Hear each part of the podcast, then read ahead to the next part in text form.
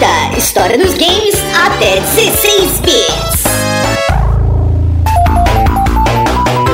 Olá, olá, geeks! Eu sou o Tato e Minecraft em 8 bits é igual a inferno. Oi, eu sou a Babs e eu gastei parte grande do salário dos meus pais com ficha pra Game Arcade no Playland. Caralho, mano.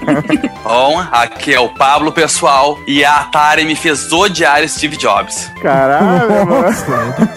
E aí, pessoal, aqui é o Ed e chupa cega. Na Guerra 16 bits, se vocês tivessem ganho, vocês não estariam fazendo joguinhos pra sua maior concorrente. Porra, mano, vai te a merda. Por quem convidou o Ed, Cara, velho? a partir de agora o Ed é vai melhor. falar no microfone mudo. Pode falar, Ed.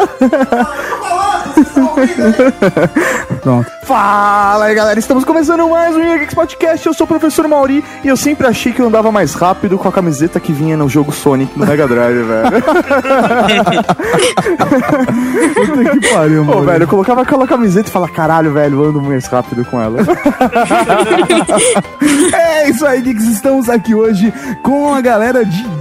Galera top. top, velho. Gente só pegou, senhora. não, velho, só pegou uma galera top, A gente velho. selecionou os melhores dos melhores. E essa galera veio hoje falar, então, sobre games. Games. A história do games, a gente vai começar lá do, desde o começo até 16 bits. É isso aí, aquele baralhinho bacana que a Nintendo fez.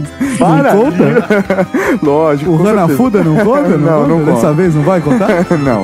então é isso aí, professor Maurinho. O que a gente tem de importante pra fazer agora? Recadinhos. Então vamos aos recadinhos.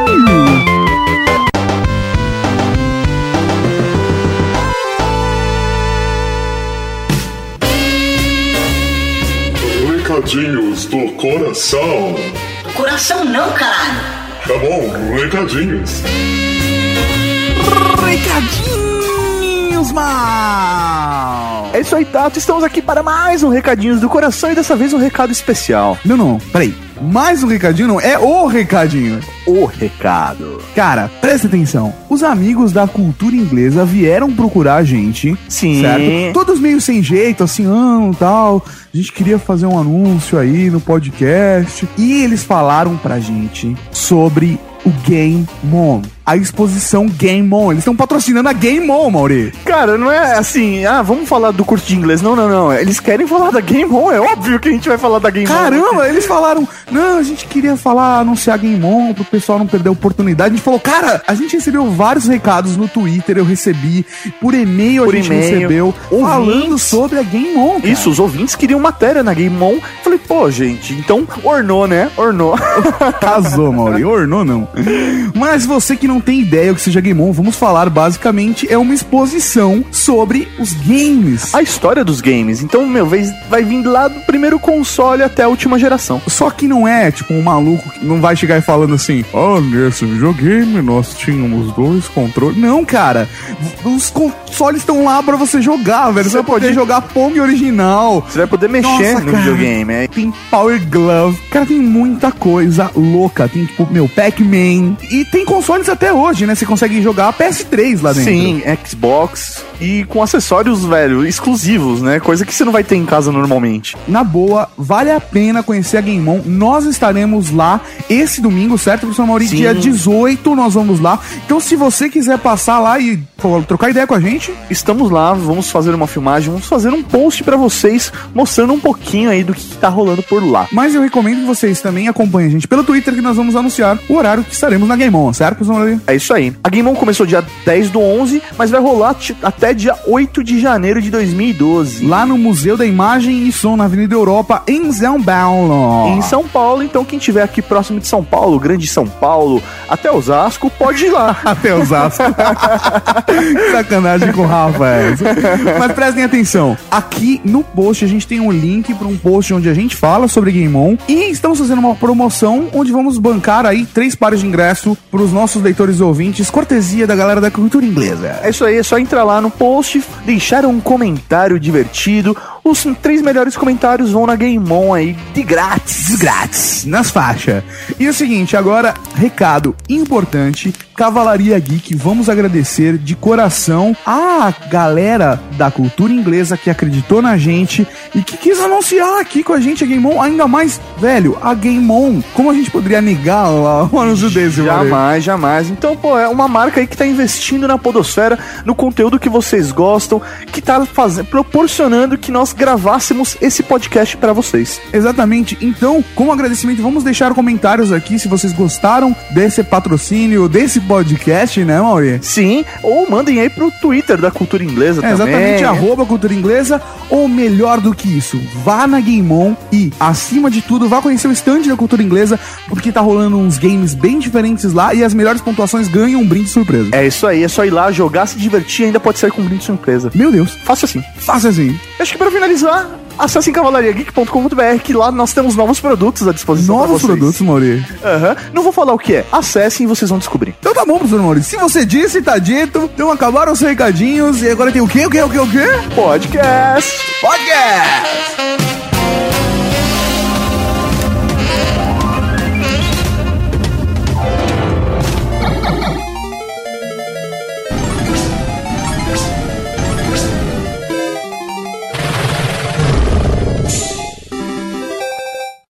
Mário, você conseguiu! Estou salvo! Obrigada, muito obrigada! Sim, princesa, você está livre. Seu pesadelo acabou. Oh, estou tão feliz! Sim, sim, que dá um beijo. O quê? Eu disse que dá um beijo, hein? O quê? Por que que eu faria isso? Que... Que por que você faria... Eu acabei de salvar sua vida. Sim, mas eu nem te conheço. Mas eu te salvei. Sim, mas você esperava o quê? Que tipo de bom samaritano é você? Me resgata esperando transar Puta que comigo? pariu, eu não estou pedindo pra fazer sexo comigo, eu só quero um beijo. Você sabe de tudo que eu passei para chegar até aqui? Uh, você pulou de um montão de cogumelos e estou tão Você impressionado. foi capturada por cogumelos. Eu nem sei como você isso acha que pode eu gostei de acontecer. ser sequestrada pela Mas- aqueles mas você cogumelos? foi sequestrada por algo que acompanha salada. É mais complicado do que você Falando imagina. nisso, falando nisso, eu só pulei um monte de cogumelos, como teve aquelas porcarias de tartarugas que eu tive que passar. Foi muito difícil. E a única ajuda que eu tinha era de vez em quando uma estrela dourada com um piano sobre mim. Eu tive que pular e fazia também. Ajudava um pouquinho. E me senti um pouco melhor. Mas realmente é difícil. A coisa toda foi muito difícil. Eu não vou beijar você. Ok, que isso foda, que isso foda. Ei, dragão, é toda sua.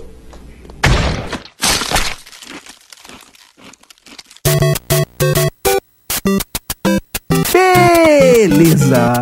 Professor Mauri, hoje estamos aqui para falar de um assunto muito mais do que importante. Aí faz parte da nossa história isso, cara. O que a gente é hoje é graças ao que começou lá atrás. O que o mundo é hoje é graças a esses consoles que vamos começar a falar hoje, que é a história do videogame, como o videogame surgiu no mundo. Por isso que eu trouxe convidados, cara, porque era bom, eu não sei. eu só vim aqui pra perguntar, sabe? Algumas pessoas estavam sem mulheres, entendeu? Alguns nerds, aí. É, é, Porra, então já devia ter nascido muito antes esse Porra, videogame, né? tecnologia pra isso, né? Por isso existia baralho ou outras coisas. Tudo começou no dominó. Mas e aí, como começou essa história de videogame? Cara, é- isso é meio estranho de falar, assim. Acho que o videogame ele não começou, era uma época de descobrimento do mundo tecnológico, né? É estranho dizer assim, teve um cara que começou com videogame. Ah, os astros diziam que tinha que começar com uma parte tecnológica de jogo e entretenimento. Então, mesclou aquela coisa que era o pinball, que vocês conhecem, né? Sim. A maquininha aquela, que já existia antes, e que já vem antes do pinball, já tinha uma máquina que era de madeira toda. é, não, não era, era mecânica, não era elétrica. E aí aquilo foi tomando proporções até que chegou no primeiro jogo que foi feito num computador mais ou menos do tamanho do apartamento de vocês. Então eram dois geeks que tinham nas suas mãos o computador da faculdade que, que- e eles usaram esse patrimônio da universidade pra poder fazer sacanagem, né? Exatamente, é. Os caras eram, tipo assim, tem o computador e aí na história do game é, tipo, fizeram um computador assim, assim, assado, e dois estudantes criaram games com o computador. É absurdo isso, né? O que a gente vai fazer hoje? Já vamos matar aula e vamos montar né, um jogo. Foi engraçado que até o, o videogame começar a dar dinheiro, sempre foi feito nas horas vagas. Até a pessoa ver que começava a dar lucro, os jogos sempre eram feitos nas horas vagas, ou seja, as pessoas criavam uma coisa pra trabalhar, aí um filho da puta pensava, porra, vou fazer alguma coisa pra não trabalhar. É mais ou menos como o Facebook hoje em dia, entendeu? é a única função. Cara, eu não vejo a hora que o podcast entre nessa daí também. É verdade. As pessoas que fazem podcast não fazem por dinheiro, né? é absurdo. Engraçado a gente falar nisso nesse tema, né? nesse podcast.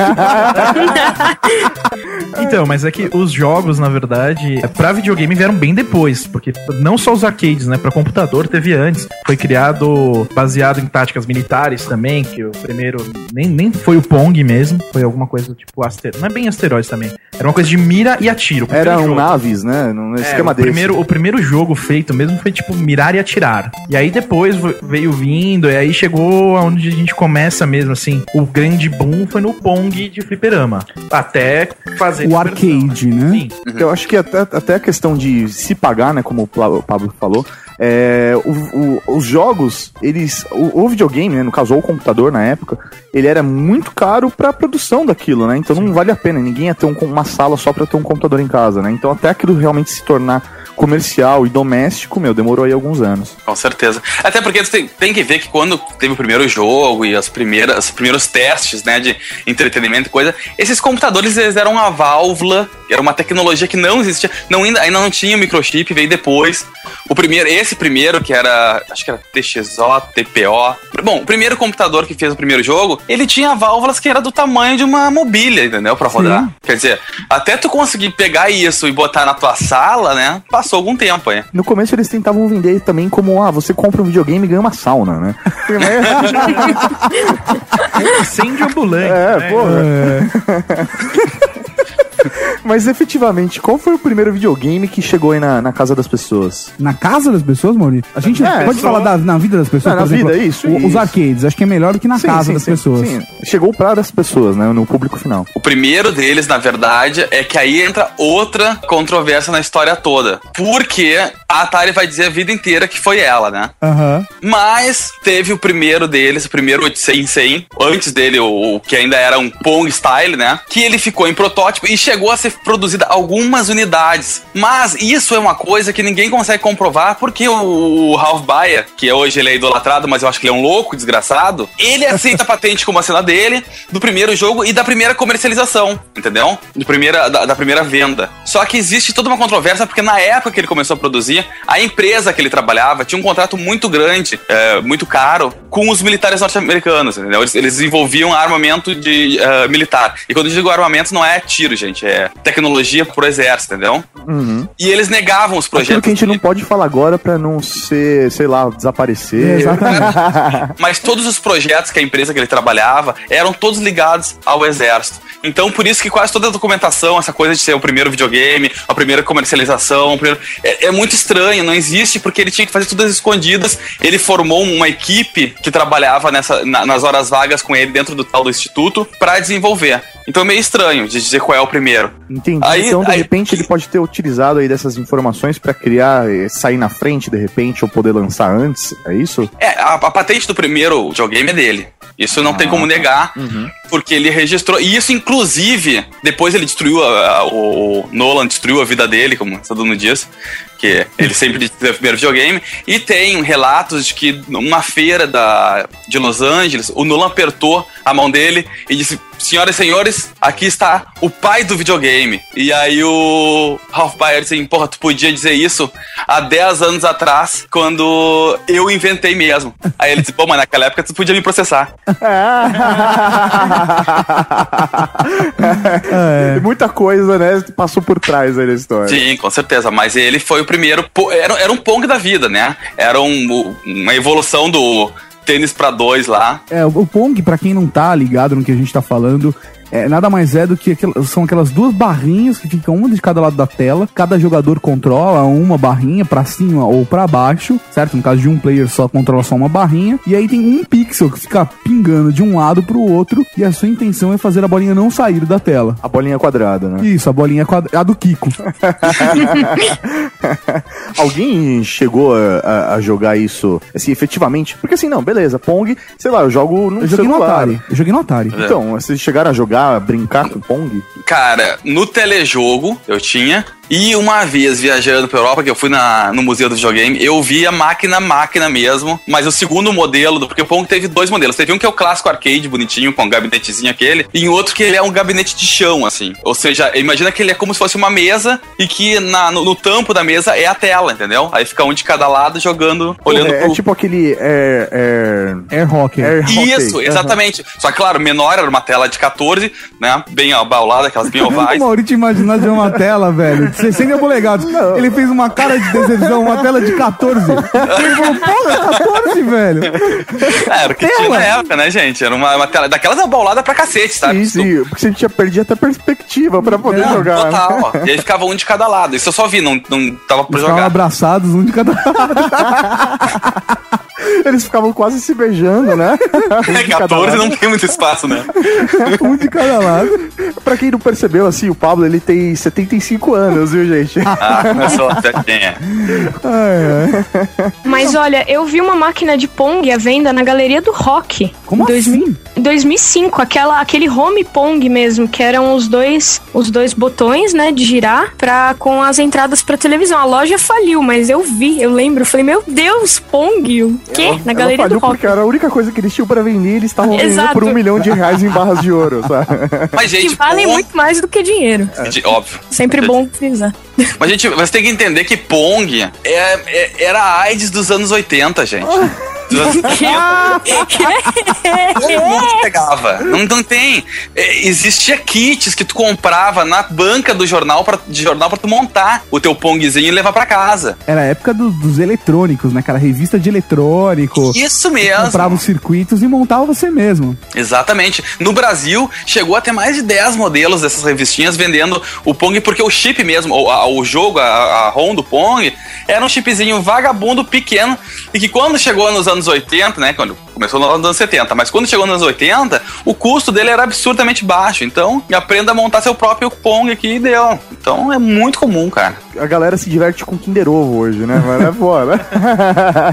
Dessa primeira geração, qual, qual videogames que vocês tiveram? Tá falando da época do Pong? É, Na época do Pong? Não, velho, pô, eu herdei videogames da, da minha Eu família. tive um telejogo, cara, da Philco Ford. Foi Tem meu um primeiro jogo, videogame. velho. Como que era esse daí? Eu não tenho nem ideia, velho. Cara, porra, é lindo. Não tem tipo, noção que é um telejogo. Não, Maurício. Eu tenho ele Eu ainda, né? Na, cole- na coleção ainda tem, mas bota aí que tu vai ver a foto. Até tem a foto meu aqui no, meu- no site da minha coleção. O. O site da minha coleção, velho. Não, o Picasso é com as fotos do- da minha coleção. No, no, da, ah, porra, Picasso é tudo, velho. Não, Essa não, o foto endereço aqui- dele, tá? Essa não foto, essa foto aqui que você tá nu abraçado com o telejogo é sua?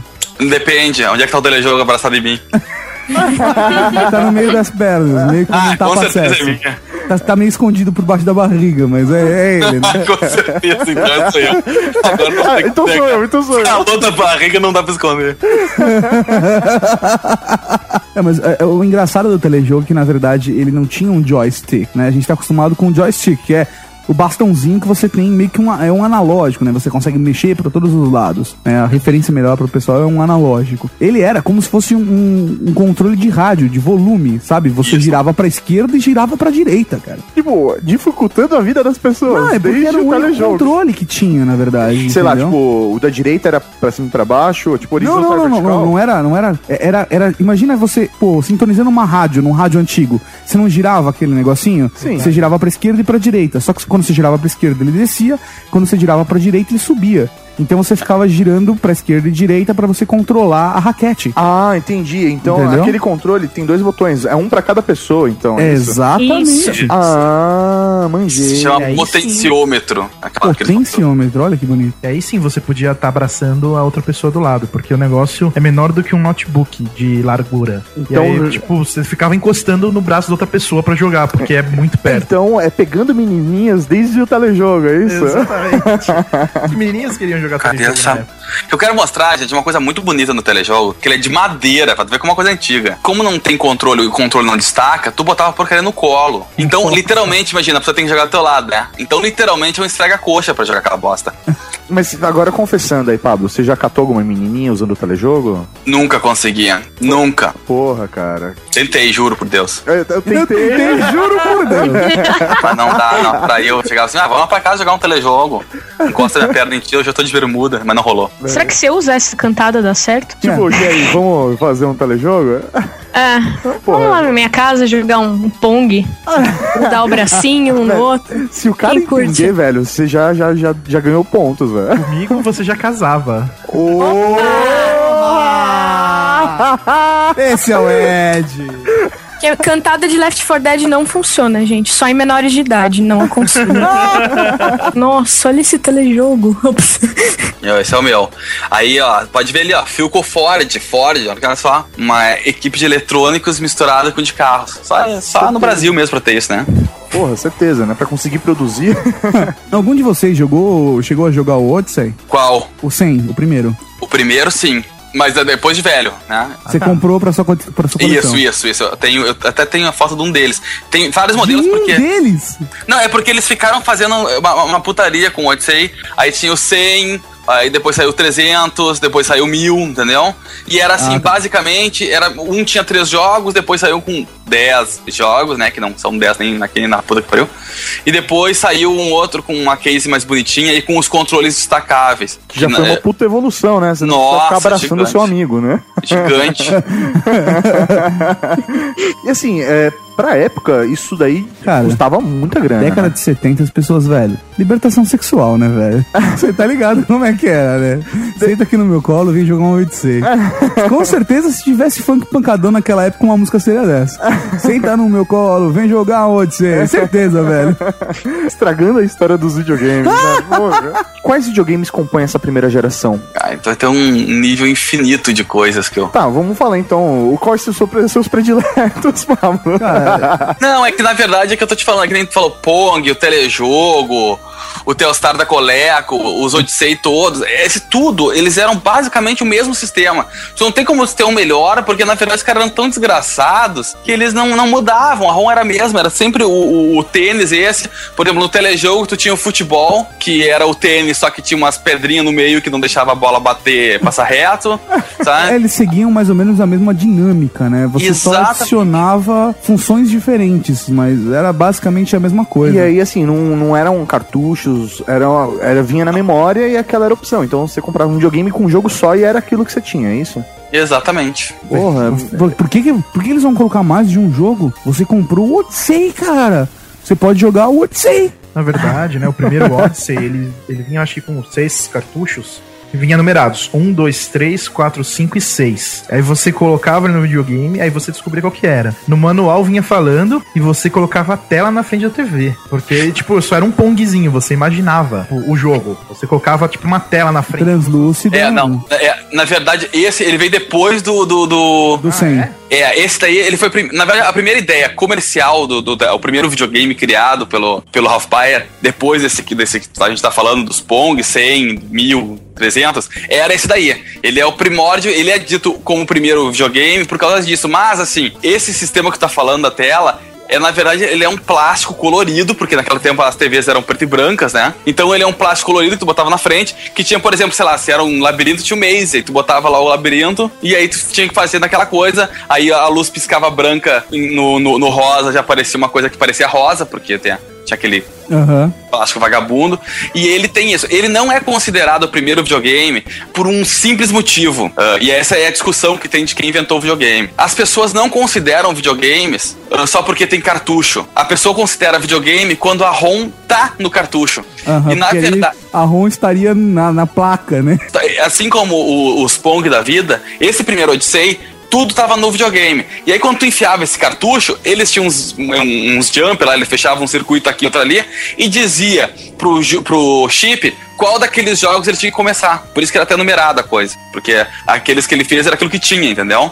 Ele, ele, ele, ele, dizia como é que o- Como é que o programa devia se comportar. É mais ou menos como Eles se, podiam ter sei lá, colocado uma porra de uma chavinha, mas não, vamos colocar cartuchos. É isso. É, até o Fire Shield que também já é da. Já entrar nele. Tem o mesmo problema. Eles não consideram videogame porque a ROM não está no cartucho. Eu, eu sou da teoria que uh, vale considerar videogame se tu tem uma coisa separada que tu vai na loja, paga o teu dinheiro, compra pra poder jogar aquilo, entendeu? Eu sei que aquela merda tá no videogame e tudo, mas pra eu poder habilitar aquilo, eu vou ter que ir na loja, gastar meu dinheiro, vir com um pedaço de plástico pra socar no buraco e começar a jogar. Então, Essa frase pode ser transformada É, em várias, várias outras coisas. Você vai Muitas no, no coisas. lugar, compra um negócio de plástico e vai embora.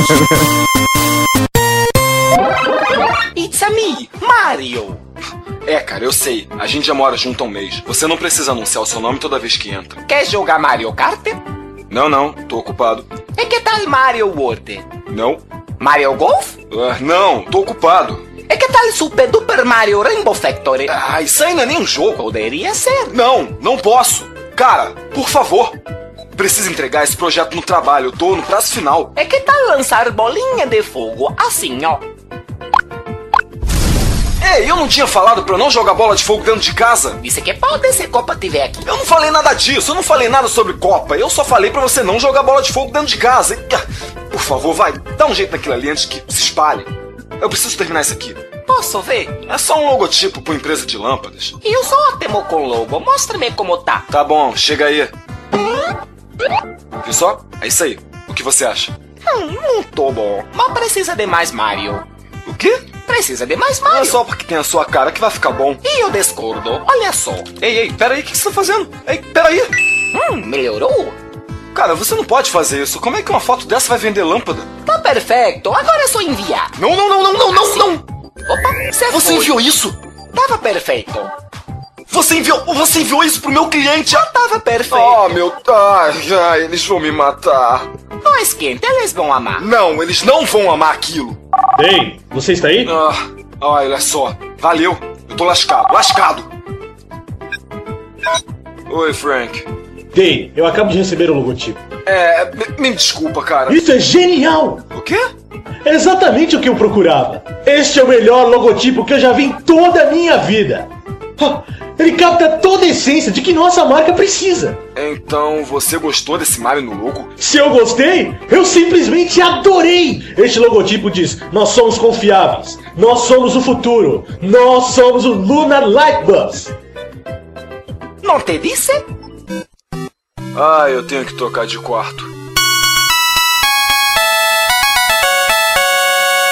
Beleza, acho que agora a gente já pode falar da, da segunda, considerada segunda geração dos games, né? E eu acho que seria também interessante a gente falar, professor Mauri, da pirataria. Já tinha pirataria, velho? Na verdade, não tinha, não tinha pirataria, né, cara? Tinha o Ctrl-C, Ctrl-V, né, velho? Era tudo igual, é isso? Assim como o Pong era tudo igual, né? Não mudava porra nenhuma, as poucas alterações que tinham em cima da mesma plataforma, a segunda geração também sofreu isso, né? A partir da segunda geração, acontecia de existir muitos consoles piratas também, rodando cópias dos jogos que existiam no Atari 2600. Ah tá, eu tinha lá o Dynavision Tá, que rolava isso. o jogo do Mega Drive. Tipo tá Exatamente. falando? Ah, tá. Não, na verdade, o lance é o seguinte: não, o- o- os jogos não eram copiados para rodar em outras plataformas.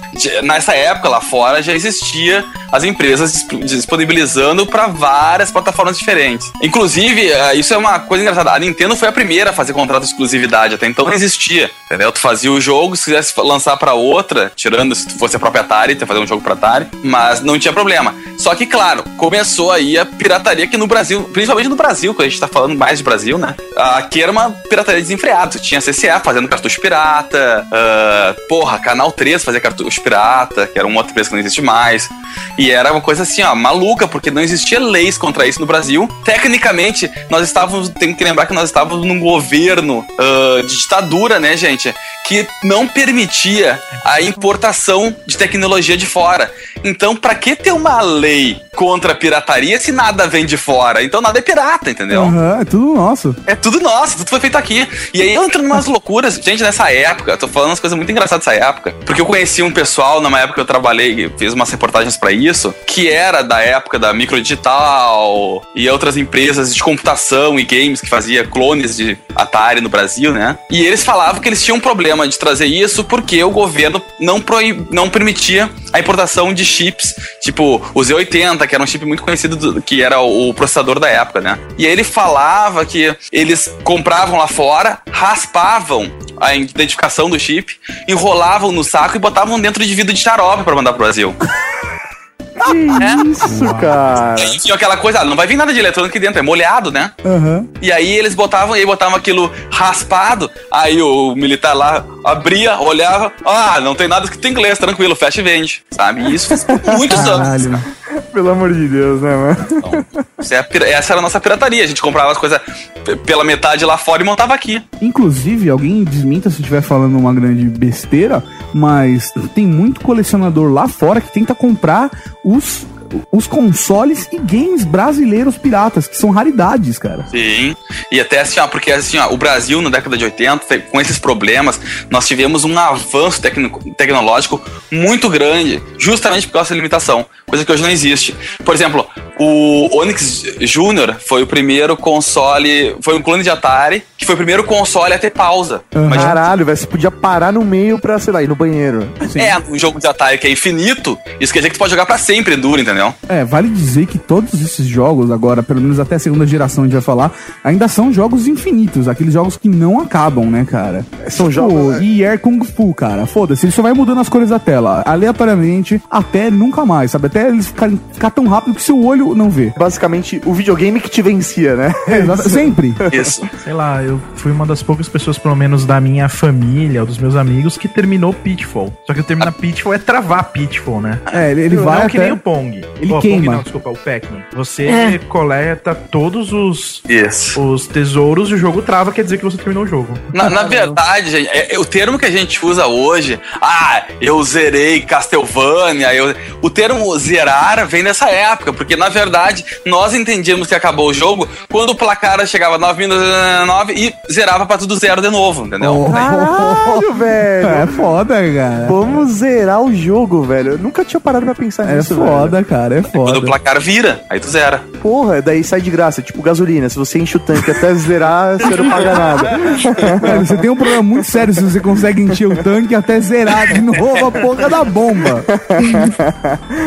Cara, dessa segunda geração, eu herdei dos meus pais o Atari 2600, que eles casaram, né? E aí eles foram lá, fizeram. Não é financiamento, eles fizeram Consórcio. um consórcio. Obrigado, Tato. Eles fizeram um consórcio pra comprar um Atari 2600 pra eles. Eles falaram, Cara. "Não, depois do, do videocassete, eles foram lá e compraram um Atari, sabe? Isso é muito foda essa época, né?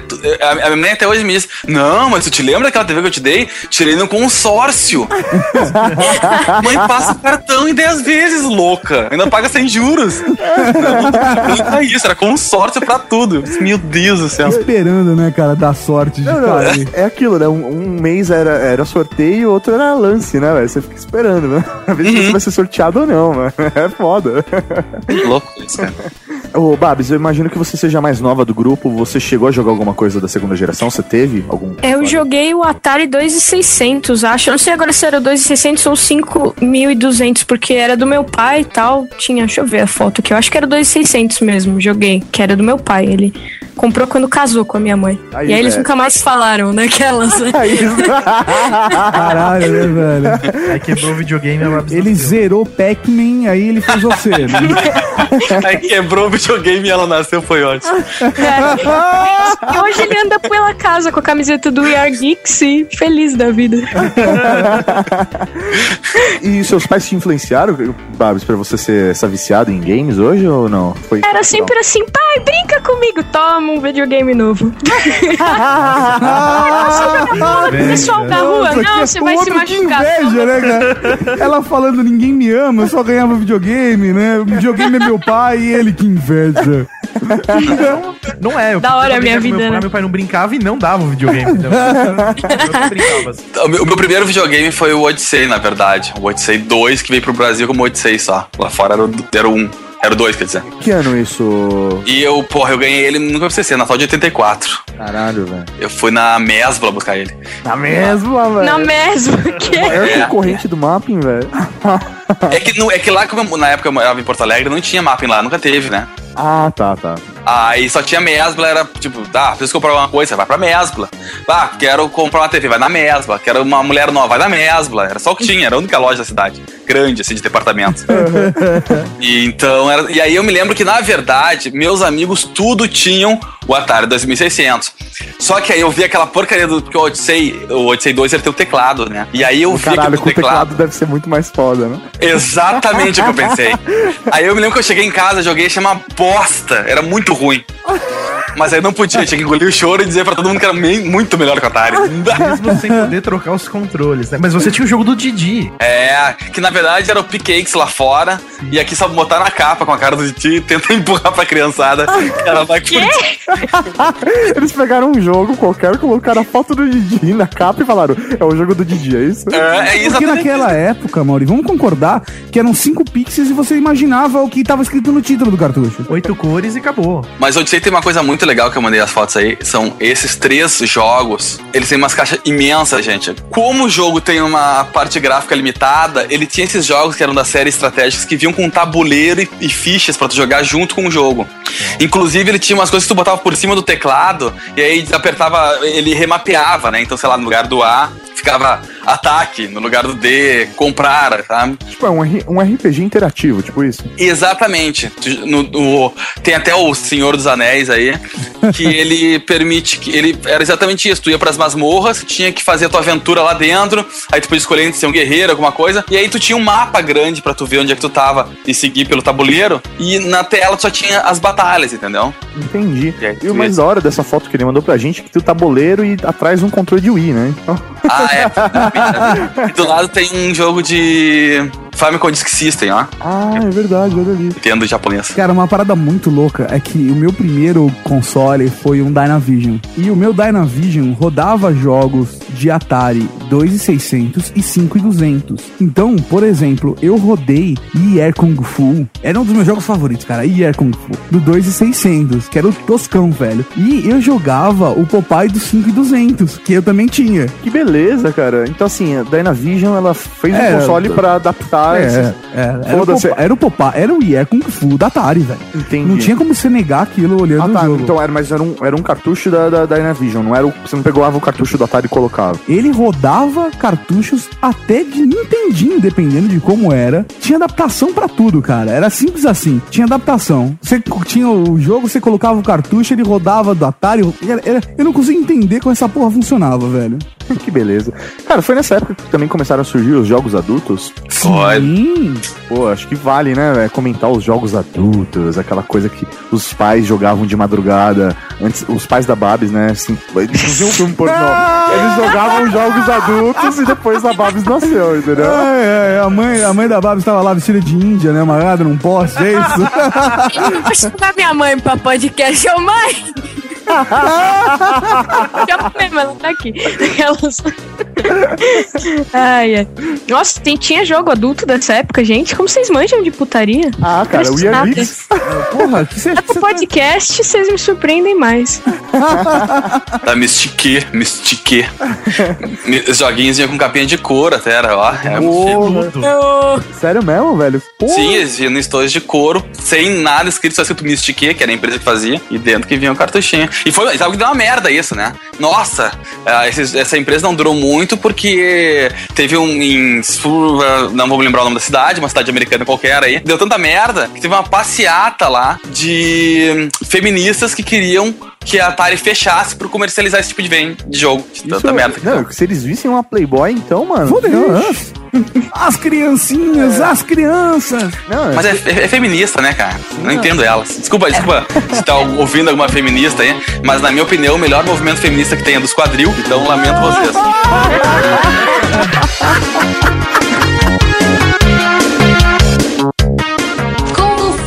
Joga tá no ar hoje com um cara que tá fazendo o maior sucesso na internet, no canal do YouTube, mas poxa vida, tô aqui com o PC Siqueira. Oi, como vai você? Vou muito bem, obrigado. De nada. Você não vai me enforcar agora não, né? A gente tá jogando Mortal Kombat, você escolheu. Escolhi. Você curte esse jogo, não? Eu curto bastante, eu, eu cresci jogando Mortal Kombat. Ah. E o Scorpion é o meu personagem favorito e o meu herói da infância e da adolescência. Seu herói de infância. E da, da fase adulta também. E aí você queria ser um Scorpion, assim? Eu não queria ser Ninja. Scorpion, mas eu, eu- É, todo mundo quer ser um ninja. Eu gostaria de ser um ninja também, se eu pudesse. Ah, mas, Mas- você agora é um ninja da internet, né? Você é, faz não é tão legal quanto ser o vídeos... Scorpion, mas eu faço o que eu posso, assim. Agora é o momento em que os ouvintes vão começar a saber do que a gente tá falando. Ou não, né? Não, não. As pessoas. Pô, cara, quem não, não conhece o Famicom, né, velho? Por favor. Famicom. Morra. É. Olha, ó, porra, cacete. cara. Porra, Ô, você, calma você aí, não era pô. especialista, velho? Sim, foi só uma piadinha, pô. Famicom. É que aqui no Brasil é Nintendinho, né? Não, na verdade não, né? Turbo Game, Top System, Top Game, todos. Pô, mas sabe que eu tenho um pavor quando alguém fala Nintendinho, cara? É muito. Sério? Isso é muita cretinice isso, cara. É porque aí você já, já era bem mais velho que a gente, né? A gente É apelido criança, carinhoso. cara. É porque, Não, assim, você sabe- não, peraí, peraí. então. Tu começou a falar de Nintendinho depois de velho. Quando era pequeno, tu nunca chamou de Nintendinho. é verdade, no Brasil chegou o, o Super NES e o Nintendo, o NES. Então, eles chegaram mais ou menos na mesma época. Então a galera acabava falando o, o- o Super NES e o Nintendinho. Eles chegaram. Peraí.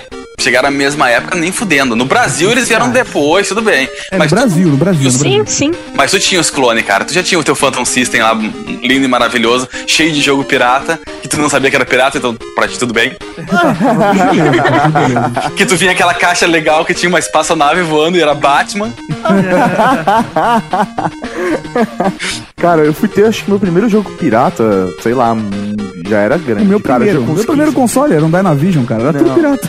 Eu já comecei pelo console pirata. Eu comecei pelo pirata. Não, cara. me- Meus pais tinham no Atari alguns cartuchos piratas, mas meu mesmo, é, no Mega Drive, fui ter, sei lá, Não. eu já tinha, devia ter uns 15 anos. Não, cara, todos os meus cartuchos do Mega Drive eram originais, cara. Mas estamos falando agora da época do Master System. E Opa. também, todos os meus cartuchos do Master System eram originais. Menos Ah, o Alex mas- Kidd, que vinha na Que já memória. vinha na memória. Não, mas não tinha jogo pirata do Master System, pelo menos no Brasil, eu nunca vi. É, exatamente. Naquela época, a cara, a Tectoy, meu Deus do céu, tem que abraçar ela, porque realmente ela conseguiu fazer um trabalho gigantesco, que não tinha pirataria. Ah, primeiro que assim, ó, pra ter uma pirataria, a gente tem que entender que tem, tem que ter mercado pra ela. Tudo bem, ah, no Brasil tinha mercado, mas lá fora não tinha, né? É que nem o Nintendo 64, demorou pra ter cartucho pirata pro 64, ou jogo pirata pro Sega Saturno, porque ninguém tinha esses videogames lá fora. Não tinha por que tu fazer, gastar com tecnologia pra desbloquear ele e começar a piratear, se meia dúzia de pessoas usam. E o Master System só foi sucesso no Brasil, alguns lugares da, da, da Europa e principalmente na Austrália. Então, Brasil e Austrália era que mandavam no, no comércio. Vamos, vamos falar antes de qualquer coisa, o- pelo menos os três principais consoles dessa terceira geração, que seria o Nintendinho, que o Pablo vai odiar por ter falado isso, mas que é o Nintendo Entertainment System, o NES, certo?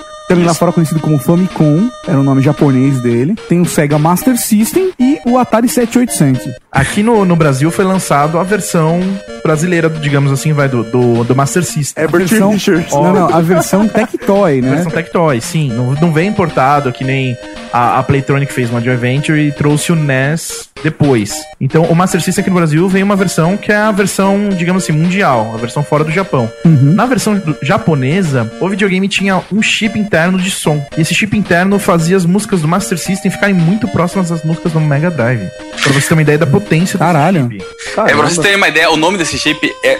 Todo mundo conhece? É chip FM. É, o FM tem esse nome porque ele transmite com uma qualidade muito superior, inclusive com a mesma, a, a mesma qualidade sonora que tu tem numa rádio FM da vida. Claro que teu processador de teu processador de som tem que ser capaz disso. Ele não era, mas ele tem tantos canais quanto, entendeu? Olha é isso que que quer dizer. Então que enquanto tinha tiruriruri com lá oito canais no máximo, o- as músicas do, do- do Sega Mark III e, e japonesa, elas tinham 16 a 32 canais de áudio. Era muita coisa, gente. Pô, o cara pirava, era uma experiência de jogo totalmente diferente, né? O cara pirava. Eu, há três ou quatro meses atrás, eu fui num evento que eu joguei pela primeira vez e vi o King Sane porque a pessoa não tinha o Phantasy Star. Então vi o King Sane rodando com esse tipo FM, cara, eu pirei. Ainda mais ver a pessoa lá terminando na minha frente. Primeiro que o japonês é diferente, né? Mas nossa, é, é- é totalmente diferente. Você parece que assim, você fecha o olho, você consegue imaginar um, um jogo bem antigo do Mega Drive, um dos primeiros jogos do Mega Uhum. Drive, da qualidade sonora. É muito bom. É uma diferença gritante, assim. Eu acho que até vale, assim, durante todo o post aqui, a gente vai colocar alguns links para alguns vídeos de cada um dessa geração, pra galera que não viveu esse universo ter uma noção. Melhor que isso, Tato. A galera tem que ir na Game On, velho. Exatamente. Realmente é uma experiência muito legal de você conhecer esses games que a gente tá falando. É, a galera que, meu, só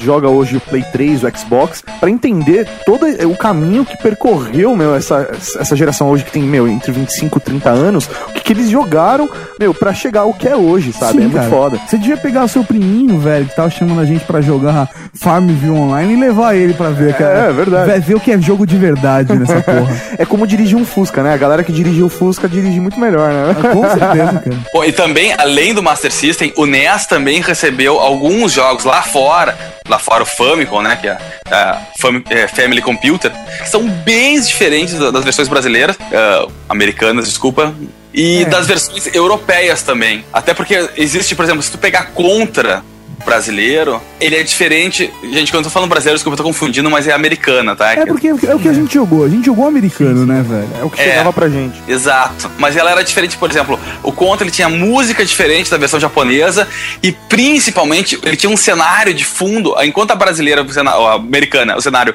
era preto, a japonesa, o cenário era todo em uma- umas árvores se mexiam, tinha uma- umas montanhas de fundo. E aí a versão europeia ela era um misto dos dois assim, e no lugar de pessoas na versão europeia eram robôs. Meu, Isso é- isso não dava mais trabalho pra eles? Era mais só fazer uma única versão e pronto?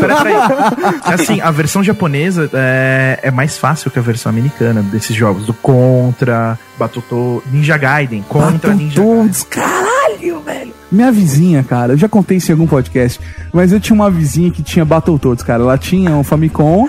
Você pegava pela cara, antena E aí dava. tinha a caixinha, né, cara, com, Uhum. com a transmissão. E eu, quando eu colocava no canal 3, na televisão da casa da minha avó, eu assistia ela jogando Battletoads. Caralho, da casa da sua avó você pegava a sua vizinha, tipo. Não, da casa da minha avó era a vizinha da, era a vizinha da casa da minha avó que tinha Battletoads. E eu assistia ela jogando Battletoads. Isso aconteceu, na verdade. Imaginei o Tato sentado na frente da televisão, segurando o controle, fingindo que tava fazendo os movimentos, porque ele não tinha o jogo. Forever Alone, né, cara? Não, não, não era isso que eu fazia. Mas a questão é a seguinte, cara. a- isso aconteceu porque uma vez eu fui jogar Popeye, liguei o Dynavision, coloquei na televisão. Aí, quando eu coloquei no canal 3, né? Pec, pec, pec, pec, pec, no 3, na televisão. É porque era, não podia Era voltar. girar, Você era- tinha que girar da girar volta na hora, inteira. Exatamente. Você não pode voltar, senão estraga. Também não volta. pode ser tudo de uma vez só, né? Você tem que ir um por um. Pec, pec, pec. Se a sua avó não tá na sala, prec. Ao contrário ainda, né? Mas assim, cara, aí fui no pack, pack, cheguei no 3, né? Aí antes de eu entrar atrás da televisão pra virar a chavinha, eu olhei pra televisão e tava passando Battletoad. Aí eu olhei pra aquela porra e falei, como assim? Eu olhei pro videogame desligado, né? Falei, caralho, velho. E eu descobri depois de muito tempo que era minha vizinha jogando Battletoads, aí eu comecei a jogar com ela. Entendi, catou? Porra!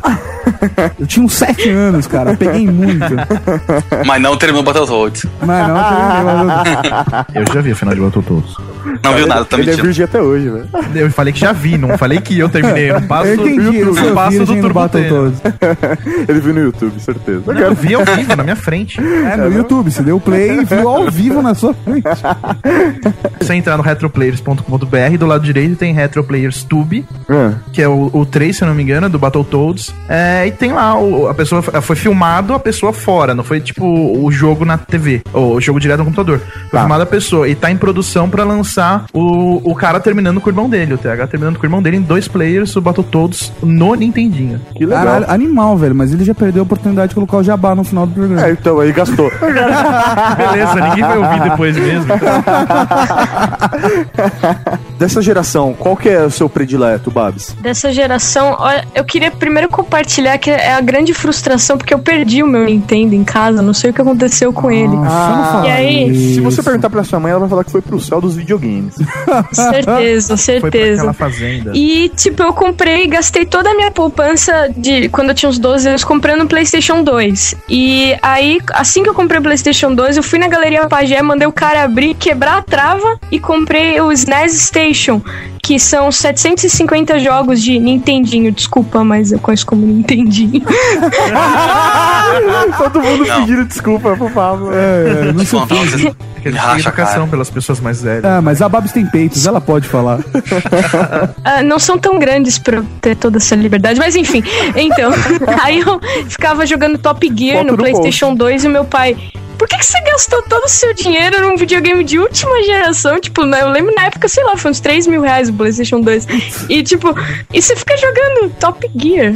Aí eu, mas é que eu gosto desse. Eu ficava o dia inteiro no SNES Station, tipo, que jogos de Play 2 que eu joguei Resident Evil só. O resto tudo é de Super Nintendo Então, e Nintendinho. O seu primeiro console da terceira geração foi um PlayStation 2, é isso? Isso, foi. um foi. emulador. Já que eu perdi. Já que eu perdi o Nintendinho, é com o PlayStation 2 mesmo. Que beleza, mano. Como eu fui muito mais participativo nessa geração de videogames, existia aquela briga entre né, o Super Nintendo e o Mega Drive. Mas anteriormente, nas gerações anteriores, tinha essa briga também? Existia esse, essa rixa? Master System e NES? Não, não, nas outras gerações, sei lá, Atari, Odyssey. Não, porque não, era tão grande assim. Por exemplo, a, na, na geração do, do NES, o, o NES destruiu o Master System. Tirando o Brasil, que a publicidade da, da Tectoy foi gigantesca, e aqui o NES chegou bem depois, tinha Dynavision também, etc. Cara, Brasil e Europa. Não, Brasil não e, considera. e- e Nova Nesse Zelândia, Austrália. Que foi o que o Pablo falou, só tá repetindo e pagando de inteligente. Ele falou isso já? Falou. Ele falou, é, tirando isso, foi NES do mundo inteiro. Ah, então assim, desculpa, eu não Mas é que, é- é que vocês têm que entender uma coisa, assim, a Nintendo, ela, quando ela botou o videogame dela, a Nintendo e a Sega já existiam há anos no Japão. O, o NES e o, e o Master System, imaginem que no, no mundo inteiro, em 84, 83, 84, teve, né, o famoso queda de produção de videogame no mundo. Ou seja, os computadores dominavam. Chegou, isso existe, historicamente a gente chama de break do videogame, porque eles conseguiram parar com a indústria de games apelando pro console, pra uma coisa, pro, pro computador, uma coisa muito simples. Você gosta de jogar? Então por que, que você não compra um aparelho em que você pode jogar, estudar, trabalhar, tudo num só? Muito mais simples. E tinham. E, gente, tem propagandas da época muito interessantes que era, sei lá, um TK90X e o cara dizendo assim: por que, que você vai, vai, vai dar um videogame pro seu filho? Você quer ele burro? Compre um TK90X, assim ele estuda. Aí aparece o guri jogando na- no, no, no videogame, falando isso, sabe? No, no, no videogame, No não, no, no TK, enquanto o cara fala isso, assim, tipo, pode fazer tudo ali. Então eles destruíram, e aí o mercado do mundo inteiro, Europa e Estados Unidos, que eram os dois maiores mercados de videogames do mundo, caíram em colapso. As empresas pararam de fabricar videogame porque não vendiam. Come- As produtoras começaram a produzir jogos para computador, que eram muito mais baratos que videogame, e ao mesmo tempo ah, tinha podia sair para vários sistemas, porque tinha aqui como a gente tinha o TK, na verdade era um Sinclair europeu, e aí tinha ele chegava no- nos Estados Unidos com uma outra máquina, então tu sabia que o teu jogo saía para todos os mercados ao mesmo tempo, vamos dizer assim, né? E fora que, assim, naquela, nesse momento, é, o custo pra isso era muito alto. Então você não podia ter os dois. Você tinha que escolher realmente entre um e outro. E, obviamente, eles pensavam, é, como a própria propaganda dizia, né? Você pode fazer muito mais coisas com um computador, né? Então é o custo-benefício, né? Mas e, e aí, engraçado que no Japão não existiu esse, essa queda. Não, teve, não tiveram problemas de vendas, porque os japoneses já estavam com o computador algum, mais, algum, algum tempo mais, já tinha desenvolvido os MSX da vida e coisas, já, já funcionava há mais, ah, há mais tempo. E então não teve essa queda, e aí eles já tinham alguns projetos que eles pensaram: bom, talvez agora a gente tenha que começar a pensar em lançar isso pro mundo. Porque até então, gente, o videogame, ele era tratado, até a segunda geração que a gente tá falando, o videogame era tratado como uma coisa pra família.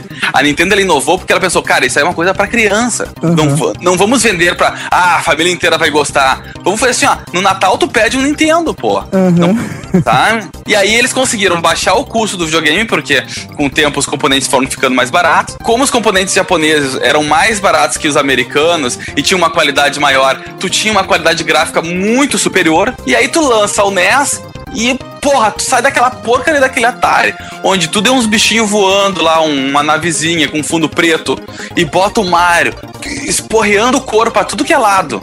É, sabe? É uma overdose de cor aquele Mario, sabe? O cara vai vomitando arco-íris o tempo inteiro.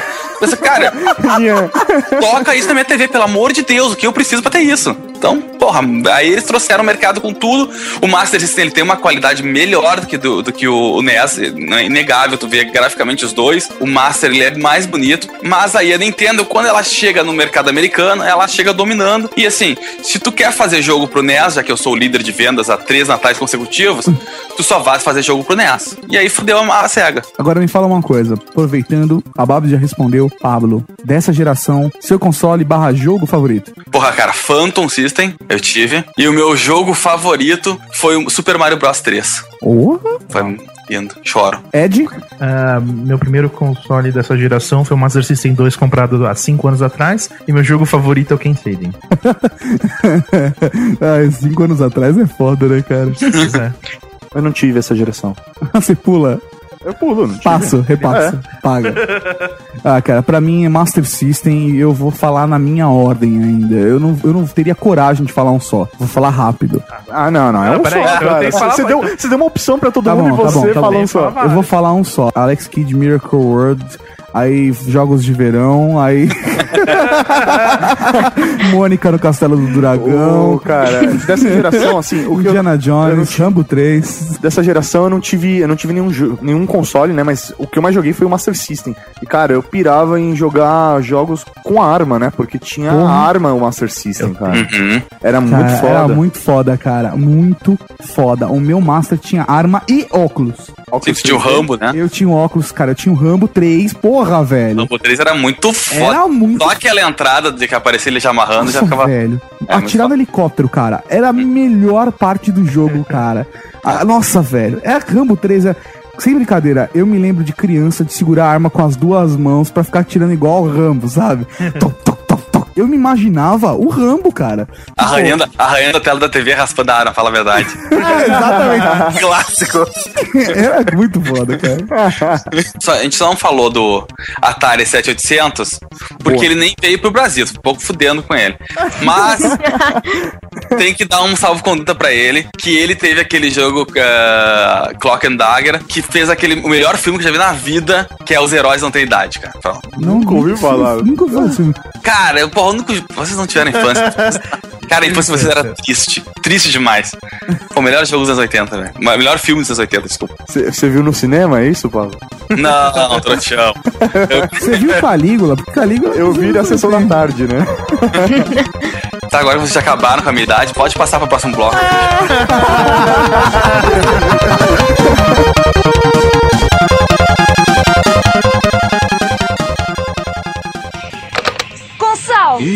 Já vai jogar Super Nintendo? Calma, Dolores, eu já vou te dar atenção. Calma nada, é só Super Nintendo, Super Nintendo, Super Nintendo. E comigo nada. Relaxa, amor, você sabe que eu te amo. Ama nada, antes você dizia que eu era a sua vida. Sei, Dolores, é que agora eu tenho 346 vidas. Super Nintendo, sensações incríveis, desafios inigualáveis, games antológicos. Salve, sabe que quando o Timóteo vem aqui, ele não fica jogando Super Nintendo não, bobão. Bobão?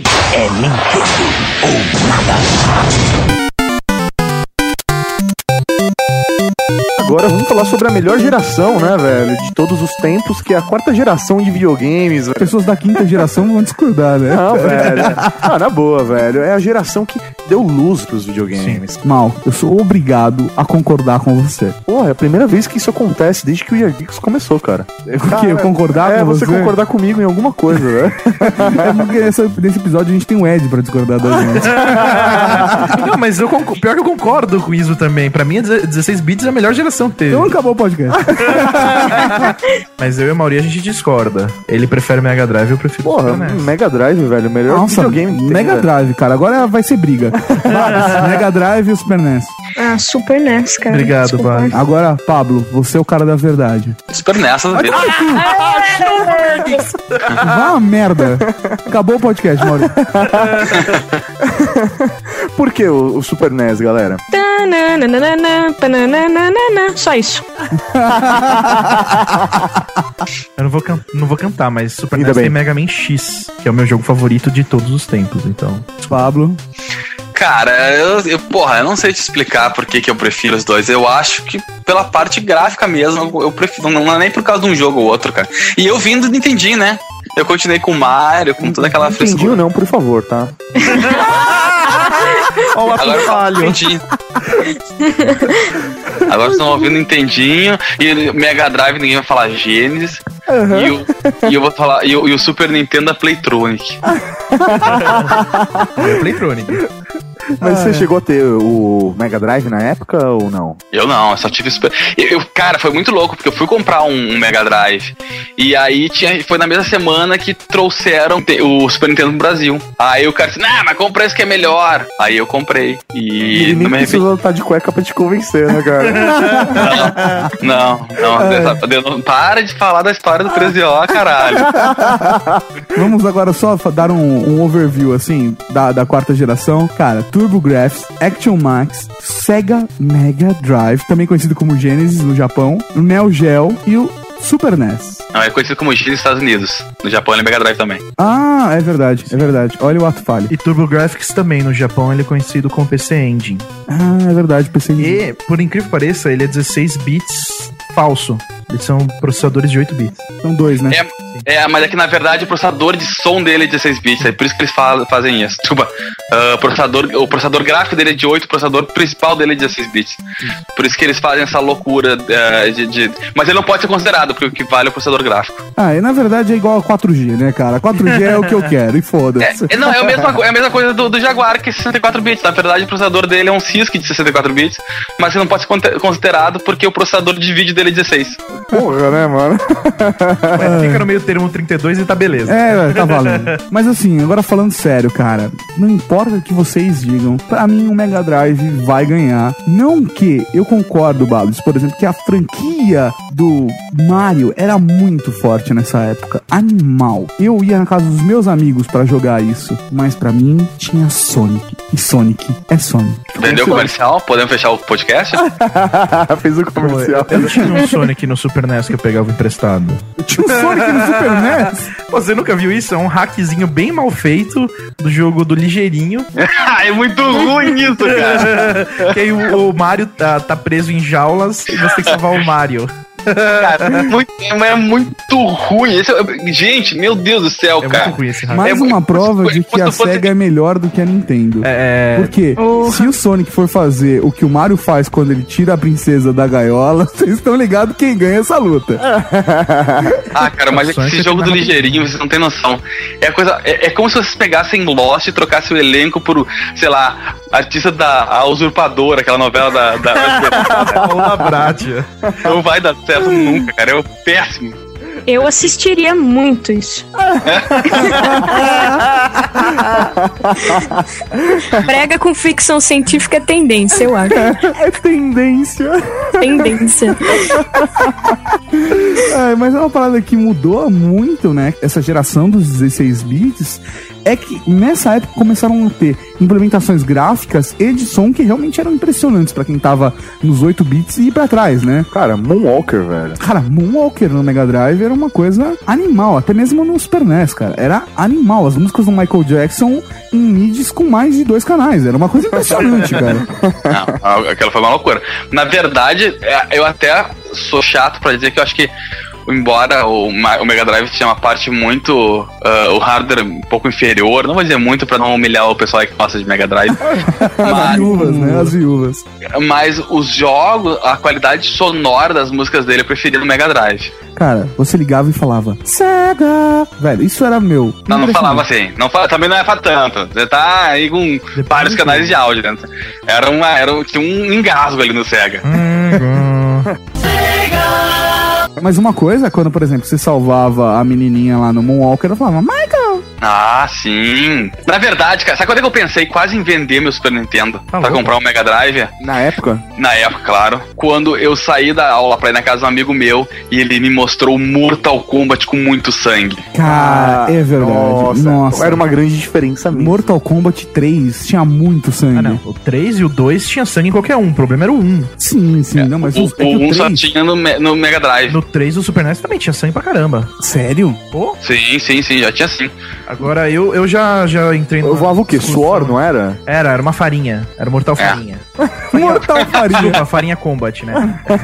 Funciona melhor. Mas assim, eu particularmente, eu, não é porque, tipo, eu prefiro o Super NES do Mega Drive. Eu prefiro o Mortal Kombat do Super NES pela jogabilidade. O do Mega Drive tem pouco frame. E, tipo, as cores, a música é inferior no do Mega Você não Drive. precisa de É só muitas cores quando você tem sangue. Então, Bate. Eu, eu eu- é eu, jogar. Eu concordo contigo porque eu acho que o controle do Super Nintendo é o melhor controle do mundo. Obrigado, eu também, cara. Não, não inventaram outro até hoje que supere o Super Nintendo. Ah, desculpa. cara, Na real, eu gosto do Xbox 360. Não, não, mas acho que os controles que a Nintendo faz realmente são sensacionais. Eles são muito bem feitos. Sim, sim. Eu não gosto. Até o emote, né? Que aí fudeu tudo. Até, é que aí é outro, outro, outro tipo de jogabilidade, né? Mas assim, até então, até em questão de ergonomia, tudo, eles Mas eu fazem. gosto também do emote. Eu não gosto do meu Não, não, de to- todas as gerações, pelo menos que eu sinto da, da, da Nintendo, é que existe uma preocupação em desenvolver Sim. também o, o, o Sim, o controle. joystick não é que nem a, a Sony que vai deixando ele mais leve e igual. É isso aí. Mas eu gosto do controle da Sony, mas é que nada mais é ele é do que um controle do Super NES com analógicos agora, né, que, o original não tinha e mais dois botões atrás e um negocinho pra segurar. Até porque esse era o controle que ia ser usado no PlayStation original, né? PlayStation original, caso o ouvinte não, não saiba, era nada mais é do que um add-on, né, um, outro dispositivo que você colocaria embaixo do Super NES Assim como teve o Sega CD, ia ser o PlayStation e usar o X, ABXYLR. Só que aí a Sony no final meio que brigou com a Nintendo, meio não, né? Eles brigaram e aí a Sony foi e roubou depois mais pra frente o mercado da Nintendo. E aí eles não podiam fazer o controle ABXYLR porque Já é patente, patente. da Nintendo, a mesma coisa, a, não podia usar ABCXYZ por causa do Mega Drive, aquele patente do Mega Drive. Sim, eu tô olhando É, pro controle aqui agora. E aí eles lançaram quadrado, bola, X, triângulo, que é... E whatever, né? É. E, a- não, e aí, 10 anos depois, a Microsoft faz o controle com, com AB. com ABXY e só inverte a hora. Ah, caralho, não é nada igual. Aí, ó, mudamos. Exatamente. A Sony deve ter, tipo, os caras da Sony, meu, por que a gente não pensou nisso antes, né? Ai, ai, cara, é Cara, dessa geração aí, eu nunca tinha, nunca vi um esse Action Max aí, Max. Velho, não tenho nem ideia. Eu vou até procurar no Google pra saber como é que ele é. Tá, esse aí ninguém teve esse videogame no mundo. É um videogame que usa fita cassete pra tu. É, é, ele passava o filmezinho na tela e tu atirava. Ah. Teve dois ou três videogames que teve. Foi isso. Teve um japonês que era assim. Pra gente finalizar, nessas gerações aí, a gente falou, meu, de consoles de mesa e tal. Teve alguma coisa de consoles portáteis rolando durante esse período da história? Opa! Porra, teve Game Boy, Game Gear, Game Boy, Lynx, teve vários. esse Game Gear, cara, é como ter um Mega Drive, só que na sua mão. Neo Geo Pocket. Não, o Mega Drive na sua mão é, é o Nemesis, tá? Desculpa. Não, Nomad. Nomad, ô caramba. eu, dei três já errada hoje. É que o Game Gear era um Master System na sua mão. Com mais cores. Exatamente. Então, na minha cabeça, na época, era o Mega Drive na sua mão. Ah, porque ele era preto e tal, e tinha muito. Cara, eu tinha Sonic. O porte do Sonic pro Game Gear era melhor do que pro Master System, entendeu? O Sonic no Game Gear era melhor do que o Sonic no Master System, que É verdade. entre nós era uma bosta. E foi o primeiro portátil Não. colorido que eu Nossa, vi, não, né? peraí, falar que o Sonic 1 do Master System é uma bosta já é demais. É, tá Cara. pegando pesado, cara. Cara, tá pegando eu, pesadão. olha, Tandan, eu prefiro o Sonic 1 do Master System. Ah, vá a merda, vá a Ah, merda. verdade, concordo, concordo. A única diferença é que não tem o girinho que, tá, que eu sentia falta, aquele de tu abaixar e fazer a bolinha, sabe? Não, mas no 1 não tinha isso. Um não Mas- tinha nem no Mega Drive, cara. É, eu também me surpreendi em descobrir isso essa semana. Eu fui jogar o meu Mega Drive aqui no escritório e não o, tinha. o, o Sonic 1 do Mega Drive não vira bolinha. Quando Não, você é aperta dois. pra baixo, não. O que você faz? É só quando você tá em velocidade e aperta pra baixo. Sim, o do, o do Master System é a mesma coisa. E a Ai. diferença do Sonic 1 do Master System pro 2 do Master System, tipo, o 1 é bem melhor. Graficamente, musical. A, uma coisa simples: as argolas do Sonic 1 giram do Master System. Do 2, não. Pode ser comparadas. O Sonic é diferente. E foi assim: o melhor porte que eu já vi de todos os jogos foi o do Sonic 1 do, do Mega Drive. Porque ele conseguiu extrair uma música boa, pra, ótima qualidade pro Master System, um gráfico bom, mudou o jogo inteiro, todas as eram diferentes. E o jogo tinha muito bom. Valia a pena jogar. que Se você não jogou, ah, eu vale sei, a pena cara. jogar. Não, eu joguei no Master, mas é que quando eu chegava na casa do meu primo e tinha um Mega, velho, eu ah, desisti, cara. Desisti. Ah, Sabe? isso é foda, né? Não, eu tinha. Eu, porque o que eu tinha? Eu tinha o Alex Kidd, cara. Eu tinha Alex Kidd, de vez em quando eu jogava um Sonic. Aí eu chegava lá, cara, e, meu, rolava o Sega e entrava. Eu Só me lembro. Abertura, cara. Abertura. Aquela musiquinha que vocês estão ouvindo agora, velho, de abertura do Sonic Soul. Começa com a bateriazinha. tac, e aí começa, velho. Puta, cara, desisti, cara. Desistir pra baixo, pra baixo, pra cima, pro lado, ABCD, aperta tudo, segura o start e aí vai, velho. Escolhe a Eu, fase. quando eu, eu mesmo quando era menor, era a época das locadoras. Não sei se vocês tinham assistido Nossa, isso aí. Cara, velho. locadora, o caralho. Eu lembro que eu tinha meu, meu nezinho lá, meu fanta, vagabundo, e ficava me matando jogando aquilo em casa, todo feliz. Aí um dia eu ia na locadora pra pegar os jogos lá e bater um papo pessoal. Eu me lembro quando eu entrei e vi o Mega pela primeira vez. Nunca vou me esquecer da cena, porque tava dando Castle of Illusion na TV. E o cara tocando. E aí, sabe aquela musiquinha? E da, tô tocando floresta. agora no fundo, é muito louco, cara. Velho, eu pirei vendo aquele Sonic. Eu disse, Jesus Cristo, eu tô vivo pra ver isso, não acredito, eu quero esse videogame. É, bom, esse dia eu não aluguei cartucho nenhum, gastei todo o dinheiro que eu tinha levado pra ficar jogando aqueles. Na, na, por meia horinha, mais meia horinha, meia horinha, só o Castle of Illusions. Cara, esse é, pra mim é o melhor jogo do Mega Drive até hoje. Cara, então vamos falar, Maurinho, nossos consoles e games. Vamos lá estender então, porque não tem como. Eu não vou me controlar no Master, eu não me controlei, inclusive Afterburn. Eu, agora, eu não vou me controlar, cara, no 16 bits. Nem fudendo, cara. Ah, beleza, vai lá. Então vamos começar, Babs? É, da a Super Nintendo, games Bomberman, Aladdin, Sunset Riders e o Top Gear, que é do, do Super Nintendo, né? O do Nintendinho mesmo, é, acho que era o Bomberman 1 só, que era, assim que eu me lembro. Pablo? Eu jogava mais. Putz, cara, eu também vou ficar do Super Nintendo, né? Que foi meu preferido. E aí eu não posso deixar o Sunset Riders de fora de novo. Super Mario World eu vou ter que pegar. Mario RPG com aqueles gráficos 3D lindo de morrer. Star Fox era maravilhoso. Star Fox, velho. Tinha uma música perfeita e foi minha, minha paixão, assim. E, claro, não posso esquecer do primeiro Mario Kart que começou tudo. Então, eu vou começar pelo Master System, que, meu, é. Desculpa, é o melhor console de 8 bits.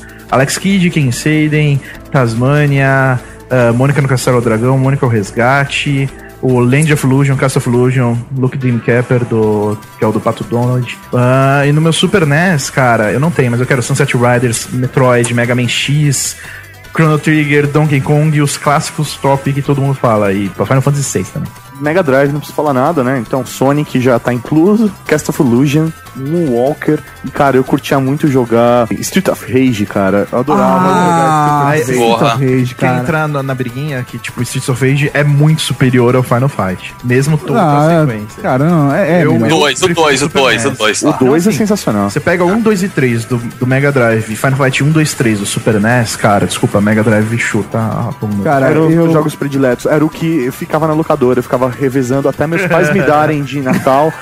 Foi muito legal, porque no Natal eles deram um Mega Drive, né? E aí no outro Natal eles deram um jogo a mais e um controle a mais, né? Então nós Uhum. tínhamos dois controles e, E um dois jogo jogos. depois. Ah, caralho, uma vez por ano. Valeu. É, é foda, velho, era foda. Nossa, Ah. cara. Véi, Mega Drive. Eu vou falar, primeiro, Super Nintendo com Star Fox era animal, animal. Até jogo de futebol, cara, Superstar Soccer no Super Nintendo era muito bom. O juiz cachorro. Cara, era muito bom. Sério mesmo. Eu, aluga- eu ia na locadora pra jogar na locadora. Que eles tinham console, você alugava a fita e jogava lá durante uma hora. Era muito foda. Agora, Mega Drive, cara, eu posso dizer, Mortal Kombat 3 foi um jogo que eu curti muito. Você já vai falar Sonic, que você já falou, Castle of Illusion, que você já falou, Moonwalker, que você já falou, entendeu? Eu vou falar, sei lá, cara. Não, cara, Pit Fighter não, cara. Quackshot eu concordo. É. Porra, Shadow cara. Dancer. Cara, deixa eu olhar minha lista aqui. Eu tenho o porra do console aqui, velho. Eu vou Pô, olhar, Shadow, cara. eu te ajudo, Shadow Tom Dancer. Janner, curto pra caralho. O Rei Leão tá muito bom. Moonwalker também. Aladdin, Aladdin do, do Mega Aladdin, Drive. Aladdin? velho. Ah, do Mega Drive. O do Aladdin detona. Eu ainda posso dizer pra vocês, cara, que eu curtia. O Looney Tunes também era legal muito, da Mega. É, o, o, o Tiny Toons eu curtia. Isso, é isso, desculpa. O Tiny, Toons, isso. eu curtia também, cara. Qual é o nome daquela minhoquinha? Earthworm Jim. Earthworm Earthworm Jim. Jim era muito bom, cara. Scooby-Doo. E por último, velho, alternativão. Beavis and Butthead. Ah, vai se fuder, era muito ruim, pelo Cara, amor era de Deus. animal. Eu, O jogo é ruim, mas eu curtia muito quem Beavis and gosta do desenho, cara, É, porque é tu via na época quando saiu era o cano. Mas é. Eu esqueci de falar um do Super NES que eu acho que todo mundo concorda também, que é o Top Gear. Sim. Eu nunca joguei. Mauri, a gente vai ter que rever algumas coisas. Cara, eu não tive. Eu, eu vou Nintendo. trazer aqui uma malinha os meus videogames. Porra, antigos. demorou, demorou. Aí eu Só- a só malinha eu não televisão. quero, eu quero a malinha do Pablo, velho. O maluco tem tudo. Não, só que ele não vai, ele não vai tirar da casa dele, essa é a diferença. É, não vou, deixa ele tirar. não vou mesmo, ele jogou agora, velho. A gente vai, a gente vai. Você tá no Rio agora, Pablo? Eu tô aqui no Rio. Então a gente vai visitar. Quando a gente for pro Rio, então a gente já vai marcar uma cerveja e uma tarde de games na casa do Ah, Pablo. tá. Uma, uma pergunta muito importante, você tem TV de tubo? Tem duas, cara. Ótimo, porque senão não dá. Por exemplo, os meus jogos de Master System de, de pistola não funcionam. Eu tenho Ah, é? Não sabia disso. TV de LCD não funciona. E TV Slim também, algumas TVs Slim que taxa de frequência diferente não funciona também. Ah, Caralho, não sabia. Não, eu tenho, cara, eu tenho uma, uma melhorzinha da YouTube e tem uma ainda com uma- as lateral de madeira, velho. Ainda esse mês vai sair é, um. Ou no começo de janeiro, né? Vai sair um review que a gente fez de Mega Drive, com Mega Drive, cara. vocês Velho, não têm ideia. vocês não têm ideia gente- o que a gente fez. A gente não vai dar spoiler. Não é um velho, review do Mega Drive. Não, não, mas velho, é, a gente usou o Mega Drive como nunca antes, velho. Posso fazer só meu último jogo pra gente fechar o bloco? Vai lá. Toy Story. Cara, Toy Story Nunca Mega joguei. Drive é um épico. Eu não joguei, cara. Também não. Ah. Eu Acho que quando saiu Toy Story eu já tinha outra É, não, geração. é, o, o Mega Drive tá aí até hoje, né? Ah, tá. Vamos concordar que assim. Mega Drive 7 com todos os jogos da É, memória, exatamente, cara. Mas É, Toy. Story, Toy Story era um jogo sensacional. O vídeo tá no post. E vocês, participantes agora do podcast, por favor, vejam esse vídeo, porque é animal. Você vê a qualidade do Mega Drive antes da. Antes do Playstation entrar no mercado, né? Sabe qual, sabe, pra acabar, a última. A última não, a única coisa que faz o Mega Drive ser superior ao Super Nintendo eternamente? Show do milhão. Pronto. Vai a merda. Acabou, acabou, acabou, acabou o podcast. Cara, o videogame tem Silvio Santos, não precisa de mais ninguém.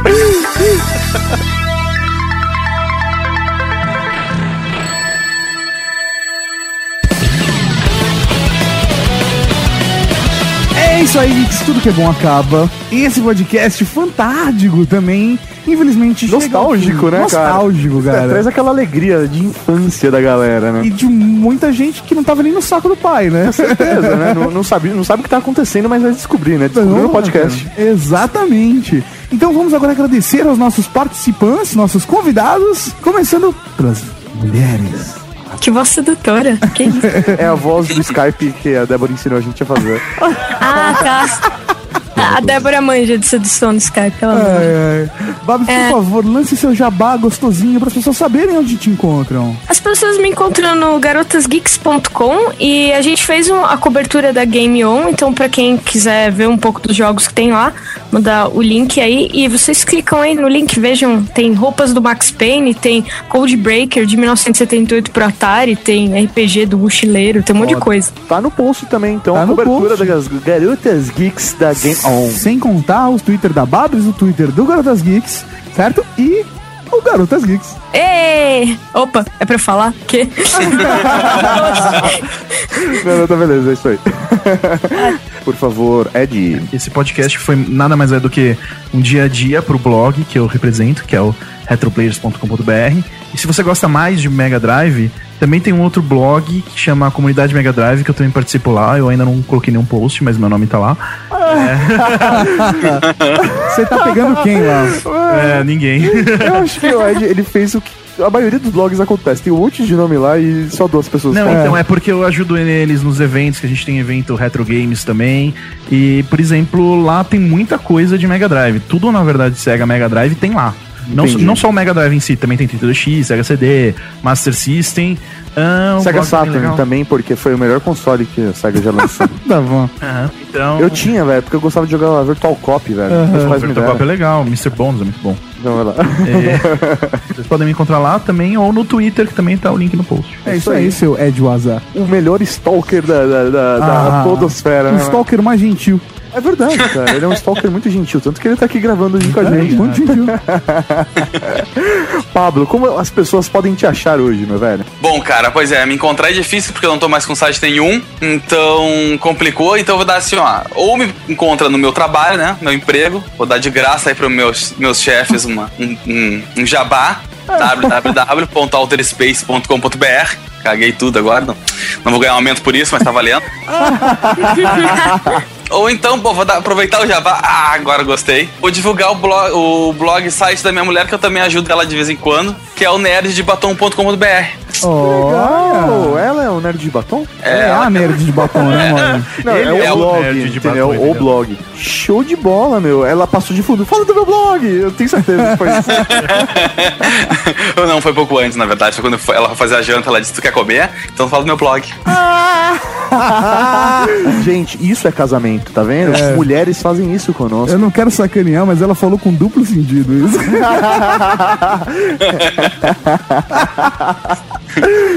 Quer deixar seu Twitter também, Pablo? Não, arroba Pablo Prime. Tá aí no post todos os links citados. E professor Mauri, esse foi mais um We Are Geeks Podcast. E temos que desejar um Feliz Natal pro pessoal. E agora é Natal, Ano Novo, tá tudo chegando. E agora a gente tem o que, professor Mauri? Leitura de e-mail. E-mail.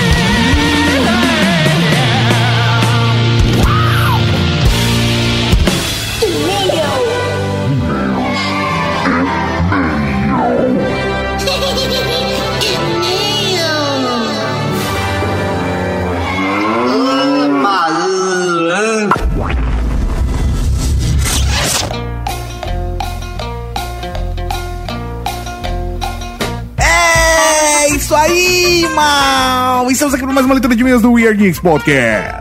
Velho, leitura de e-mails, a última leitura de e-mails do ano. A última leitura de e-mails do ano. Não que não vamos ter podcast pra frente. Vamos ter mais podcasts, Mas mas, vamos estar de férias. porém, vamos estar de férias. vamos estar de férias. Vamos deixar o conteúdo pronto, bonitinho, lindo, maravilhoso. Então essa é a última leitura de e-mails do ano de 2011. Aí em 2012 a gente vê qualquer coisa, a gente faz um mega programão pra leitura de e-mails, Aham, certo? Isso não significa que vocês não precisam mandar e-mails. Vocês podem sim mandar e-mails para o weargeeks.net. A gente vai ler depois, vai responder com calma, mas tudo isso só em janeiro. Depois das férias, porque nós merecemos. Nós somos filhos de Deus. Cara, depois dessa, com a agência, com o blog e também agora com a loja Cavalaria Geek, Velho. eu não durmo mais. Eu quero minha dignidade de volta, velho.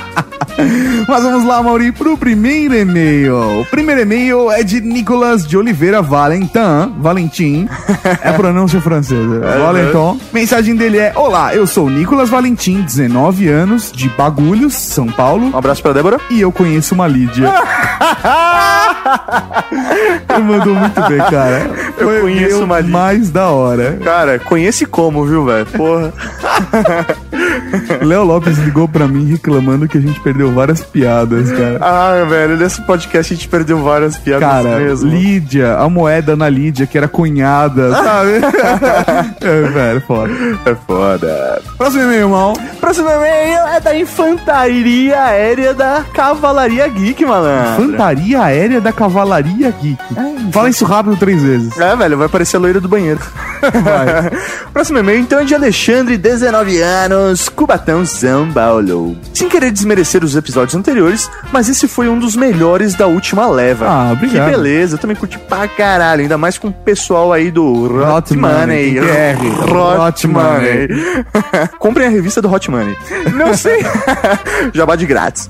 Não sei o que elogiar primeiro. O conteúdo, os convidados, a edição, o programa, o humor de vocês. Ah, para, cara. Ah, Elogia minha beleza tá beleza. Quando aos convidados, vocês acertaram tão bem quanto no episódio sobre segurança na internet. Ficou praticamente perfeito, eles falaram tudo muito bem. Admito que quando vi o tema no título do post, fiquei com um pé atrás. Achei que a conversa fosse ficar arrastada e meio desinteressante, mas o humor mais de 18 de vocês salvou tudo. Buceta. Até, até o momento eu já escutei o episódio cinco vezes, e por enquanto não pretendo deletar esse episódio do meu celular tão cedo. Da Caralho, hora, mano, cara. cinco vezes. Ó, eu vou fazer um, um comentário. Porra, eu gosto pra caralho do, do e-mail do, do, do Alexandre, mas eu não vou ler mais. Vou esperar uns três, quatro episódios pra ler e-mail dele de novo aqui no ar, tá? Então pode continuar mandando que a gente responde, tá? Mas a gente vai dar oportunidade pra outros. É que essa era da hora. Não, não, é que ele mandou bem mesmo. Aproveitando para citar um ponto que é constante no episódio de vocês, a ótima edição.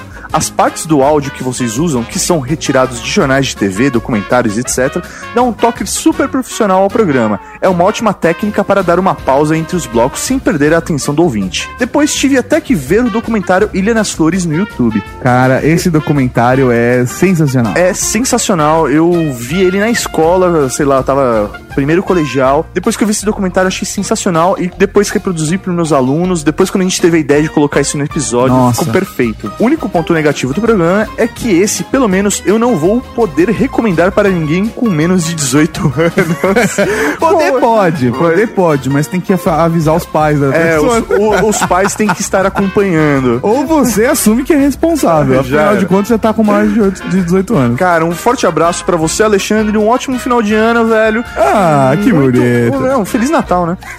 Mas a gente não vai dar Feliz Natal pra todo mundo ainda, Mauri. Ah, não, desculpa. Não, não vamos dar Feliz Natal, Não. Feliz Ano Novo, porque tem a próxima semana. Aí Tem na próxima semana, beleza, beleza. Aí a gente faz uma mensagem bonita de Natal, as pessoas vão chorar, vão agradecer. Tranquilo. Tá bom? Então, aí a gente assim, faz aquela coisa bonita. né? Esquece, tá, Alexandre? Não mandei, não. Próximo e-mail é de Rudimar Hoffman. Oi, sou o Rudimar de Joinville, Santa Catarina. Escuto o podcast de vocês regularmente. Professor Mauri, eu separei esse e-mail pra você. Valeu. Tem um Nokia X302 que vi em um dos seus vídeos e comprei. Gostaria de saber se existe um programa para download de RSS para o meu celular e qual é o melhor. Uso no meu desktop para o iTunes, mas gostaria de algo similar para a versão mobile. Pô, Rudimar, velho, sinceramente, pra esse aparelho, infelizmente a Nokia não disponibiliza nenhum aplicativo. É verdade, pra cara. Eu, RSS. não- eu deixei a mano tipo Mauri. É. Não, mas eu também não sou muito especialista em Nokia. Mas eu posso dar uma dica bacana pra você. Hum. Tem um aplicativo que o Fábio Ninja fez, o We Are Geeks, e esse sim é compatível com o seu X3A2. então você pode acompanhar o Your Geeks aí no seu aparelho.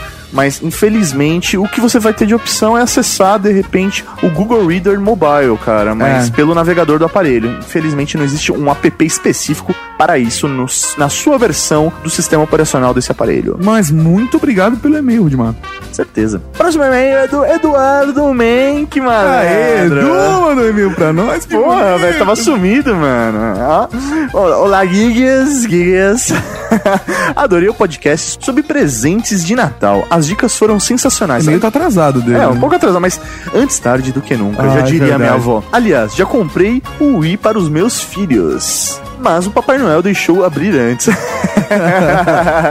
Eles não aguentaram a ansiedade. Eles não aguentaram a ansiedade. Eles, tá bom. Ele Foi só pros filhos que ele comprou, né? Quanto ao amigo secreto, oculto, imaginário, whatever, Imaginário. aprendi a me desprender dessa ilusão de ganhar bons presentes. Deveria chamar-se o amigo, o mico secreto. O mico secreto. e passei a curtir a brincadeira independente do que vou ganhar. Eu sou dessas, cara. Mas que a listinha ajuda a garantir um presente menos micado, ah, sim, ajuda. Tá vendo? Que o Mauri não me ouça. Ah, velho, na boa. Pode ajudar, mas pra mim não tem graça isso. Ah, tá a bom. graça é a diversão de estar lá com as pessoas. No amigo do- secreto do We Are Geeks, eu Independ- fiz listinha pra ajudar o meu amigo. Não, velho, o importante é estar com as pessoas, independente do presente. Presente não é o importante nesse momento. Entendi. O que, que seu amigo secreto vai te dar, Mauri? Velho, ele- o que ele me der, eu vou aceitar de bom grado e vou sorrir ao receber. Para os geeks, uma ótima sugestão é o site amigosecreto.com.br. Inclusive, a gente fez um post comentando sobre Sim. ele também. Post que você escreveu. É, muito bom, feito, muito bem feito, por sinal. tá bom. é isso aí, então. Pô, valeu, Edu Menck, velho. Brigadão pelo seu e-mail. Estava com saudades, cara. Qualquer dia eu apareço aí na AllTV. É isso aí, um abraço, Edu. Acesse alltv.com.br. É isso aí. Próximo e-mail é de Vinícius Maciel, 30 anos, Volta Redonda, Rio de Janeiro. Todo o cast foi excepcionalmente muito bem feito e com muita informação sobre a história do dinheiro e principalmente como ele se transformou até chegar nos dias de hoje. Inclusive, acho que esse cast deveria ser indicado por professores aos seus alunos, caralho. Mas é claro que somente se esses forem maiores de idade. ou acompanhados com os pais. Exatamente. Ou, re- ou responsáveis. Ai, ai, que não vão ser muito responsáveis os pais que deixarem os filhos ouvirem isso, mas tudo bem. Cara, vocês são demais. Conseguem transformar tudo em putaria sem deixar o que a qualidade do podcast, né, diminua. Porra, cara, valeu mesmo. Apesar que, velho, a gente recebeu uma crítica que eu achei sensacional, velho. crítica? que a gente faz um humor Beavis and Butthead, que a gente devia aprender com outros podcasters a fazer humor. Mas as pessoas não não entendem. Isso não é um podcast de humor, isso é um podcast de tecnologia. Exatamente. Nós não fazemos humor. É variedade de entretenimento pra quem gosta de tecnologia, pros geeks. É isso aí. Humor. Mas ele recomendou. Esse, esse cara que não gostou do We Are Geeks recomendou a visão histórica e eu também recomendo. É, é muito bom. Eu Porra, visão histórica é do caralho. Mas não posso deixar de passar o meu contentamento ao escutar, logo nos primeiros minutos de cast, que vocês colocaram a narração de A Ilha das Flores, documentário nacional extremamente foda que deve ser assistido por toda e qualquer pessoa.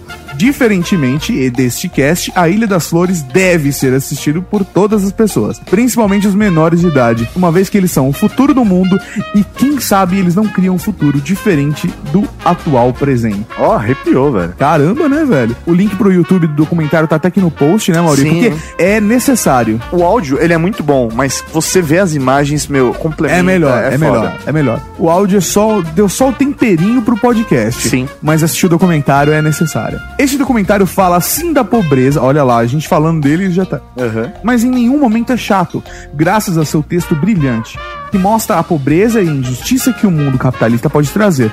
Inclusive, mal, a impressão que eu tenho é meio um texto meio guia do mochileiro das galáxias, sabe? Assim, com um toque de humor e É, sendo ele- meio científico e sarcástico. Eu Não, é- gosto. ele é totalmente científico, assim, ele passa muitas informações rápido. Toda frase, ela tem três, quatro informações que você, só ouvindo ou vendo três, quatro vezes, que Aham. você começa a pegar esses pequenos Cara, detalhes. é muito legal, muito legal mesmo. Vou continuar o e-mail, senão a gente não sai daqui nunca mais. As narrações como separados de bloco ou vírgula sonora, ou na verdade a gente gosta de considerar também é, três pontinhos sonoros, né? Um ponto e vírgula sonora, porque os podcasts fazem tipo dois segundos, um segundo, a gente faz dois minutos. Serviram como um excelente contraponto a algumas ideias debatidas ao longo do cast. Que legal ele ter percebido, né? Que Lógico. a gente fez o propósito de Sim. deixar o contraponto. Óbvio que a gente sempre deixava o trecho referente àquele bloco. Meu, foi, foi um trabalho muito bem feito. Parabéns, Tato. Ah, de nada. O cara não fala nem obrigado, né? De nada. obrigado, mal. E por último, gostaria de parabenizar pela escolha dos convidados. Eles sabem bastante do assunto e souberam, como poucos, a entrar no clima da putaria do cast, sem perder a qualidade das informações ditas. Observação. Não vou mandar PlayStation. PS.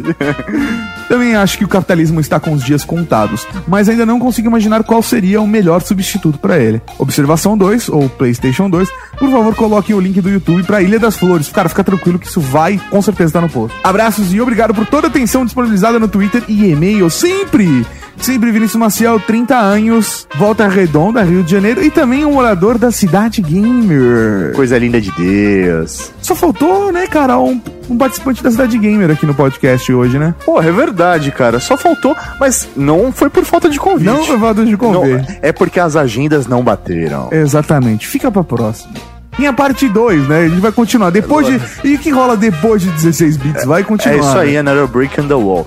Marcelo Dantas Lopes, próximo e-mail dele. Tem telefone. Com telefone, velho, de um DDD que eu não sei de onde é. A gente precisa voltar a fazer promoção pro telefone, né, mano? Velho, vamos deixar estabilizar a loja e a gente começa, porque não tá dando. O investimento foi alto, não tá dando pra bancar brinde, tá foda.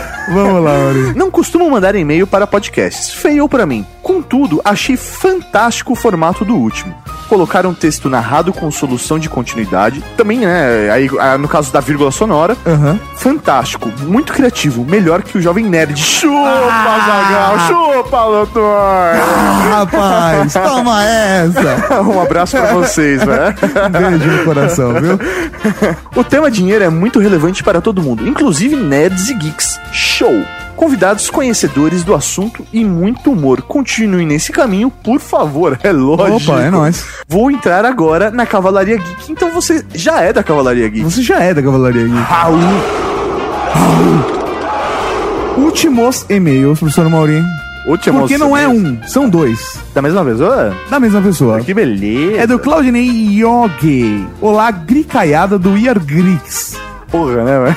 Aí você fala, por quê? Ele vai explicar no segundo Ah, beleza, e-mail. Ele beleza. mandou agora, agora quem tá lendo. Tenho ouvido os episódios mais recentes e vou começar uma jornada para ouvir os mais antigos. Aliás, foi graças ao seu podcast que descobri que a Bia Kunze estava reativando o Pod Sem Fio. Valeu. A Bia que agradece. A Bia que agradece. Ouvi o podcast 55 sobre segurança na internet e achei excelente.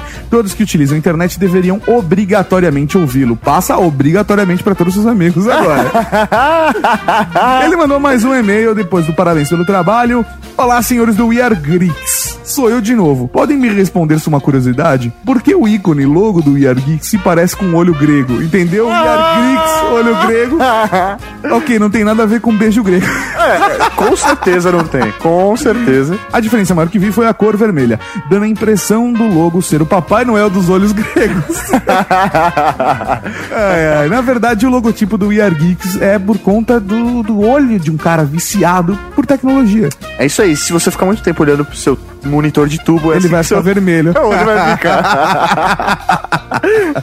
monitor de tubo, hein? Viciados em monitor de tubo. E pra finalizar, cara, a gente vai colocar aqui um e-mail de voz mandado pelo queridíssimo, pelo nosso amigo queridíssimo. Brusque, cara, que participou do episódio 50. 50. Cara, antes de, de qualquer coisa, assim, não tenho palavras pra descrever o quão feliz eu fiquei quando eu recebi esse É e-mail. verdade, é verdade. Eu Então- fiquei emocionado também. Da Play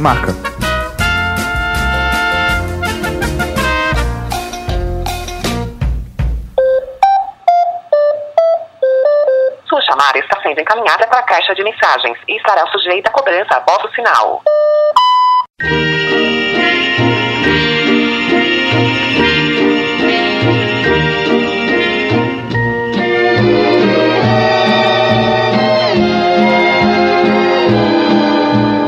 Jingle bells, jingle bells, jingle all the way. Olá, olá, olá, geeks! Primeiramente, gostaria de agradecer a oportunidade de estar participando mais uma vez do podcast de vocês. Sei que é sempre uma honra, tá? Minha mensagem será jogo rápido. Eu vim aqui para agradecer todas as horas de entreten- entretenimento, diversão que vocês proporcionaram neste ano de 2011. Tato e professor Maurício, vocês sabem que eu gosto muito de vocês, como grandes amigos que são. Pois a mídia podcast, ela tem um fenômeno muito interessante. Você começa a ouvir os episódios, começa a fazer as maratonas e as pessoas realmente parecem próximas de você. Realmente parece que você conhece elas há um bom tempo. Eu acho isso fantástico e, e sim, eu queria agradecer a oportunidade que eu tive de participar do episódio número 50, que foi muito bacana. Ver o Tato me ligando foi muito emocionante, vamos dizer assim, entre aspas. E basicamente é isso, é agradecer e que 2012 dobre o número de downloads, que vocês façam muito mais sucesso e que continuem sempre esse trabalho bacana que vocês fazem, que, olha, são pessoas que eu posso me espelhar pro futuro para tentar fazer algo bacana na internet, trabalhar com podcast. Se a gente está tentando fazer isso é por causa do trabalho de vocês, tá? Então, meu muito obrigado e continuem sempre o trabalho para dominar o mundo dos geeks. Aquele abraço, feliz Natal, feliz Ano Novo e tudo de bom para vocês. Até mais.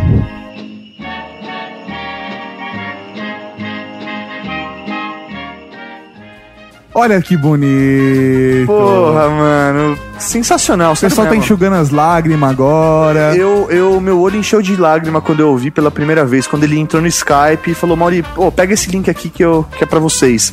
Velho, porra, ele fez o gordinho chorar, velho. Ó, Foi que foda. bonito. Foi foda. Ele tem chance então ainda, Mauri. Não, não, porque ele namora e tal. Mas beleza, preste atenção agora, professor Mauri. Esse foi o último e-mail lido e ouvido nesse ano. Mas nós voltaremos com leituras de e-mails no ano que vem, certo? Certo. E nós não vamos, ap- apesar do Brusque ter dado Feliz Natal, Feliz Páscoa, Merry Christmas, final, Feliz Ano Novo, etc. Nós não vamos dar essa mensagem hoje. Não, não, porque a gente vai continuar com podcasts até o final do ano. E lá, sim, nesses últimos podcasts, que a gente vai fazer nossa despedida, nossa homenagem a esse ano e agradecimentos de Natal pra todos. Teoricamente, teria um Batalha de Geeks semana que vem, certo? Segredo, segredo. Deixa eles, deixa eles baixarem. Não, mas a gente vai fazer um Batalha de Geeks com mensagem de ano novo? Eu já vou imaginar. Não, não, não, deixa, é, deixa eles baixarem. Então, semana que vem teremos novidades de verão pro do Ia Games. É, novidades de verão. então é isso aí, pessoal. Fiquem ligados no podcast e até semana que vem. Até semana que vem, galera. Forte abraço. Tchau. Tchau, tchau.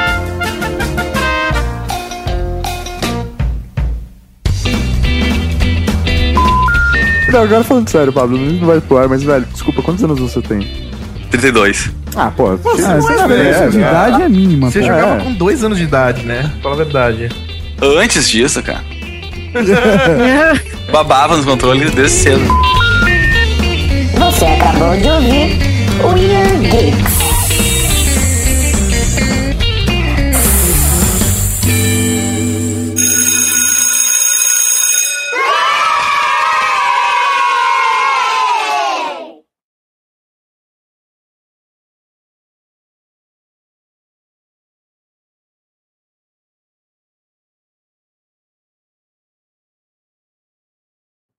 Caraca, velho. Eu jurava que a frase de abertura do, do Pablo ia ser: Ainda bem que esse podcast a gente não vai falar sobre o 3DO, tá ligado?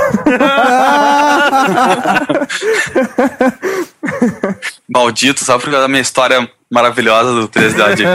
É a melhor história do mundo.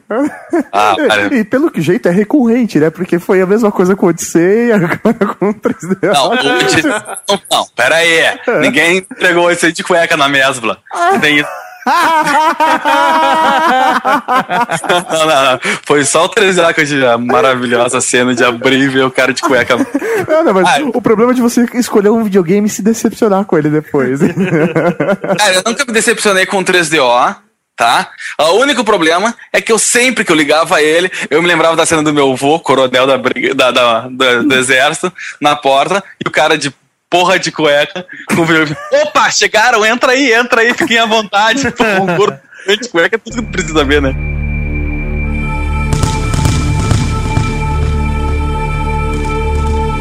Peraí, uma notícia que eu tô é, nada a ver com o podcast. Mas acabou a banda Restart. Tá no site do. Sério? Caralho. Sério? Não, parou agora. Não, entendeu? Tipo, isso é importante. Ô, galera de boas aí. Eu tô em luto, então a gente grava outro dia. Do- 2012, cara. 2012 tá chegando. Acaba a banda Não, Restart. mas é, Pelanza mas é sério isso mesmo? Tá no site do vírgula do UOL. Caralho, o site de fofoca. Tô no site oficial do Restart. Ai, meu Deus, começou uma música louca. Pronto, fechei. Você entrou no site do Restart? Sério? É, pra ver se isso é verdade, né? Já tô aqui. Já que eu não tenho Ô, Pablo, Oi. o- a Babs, ela tem 12 anos, tá? Isso. Ah, pra querer. Eu vou até, até vou ver. Pera aí. Cara, onde é que tu viu isso no vírgula? Peraí, o, é, o Mauri vai passar o endereço pra você. Ah, não, porque agora meu coração disparou.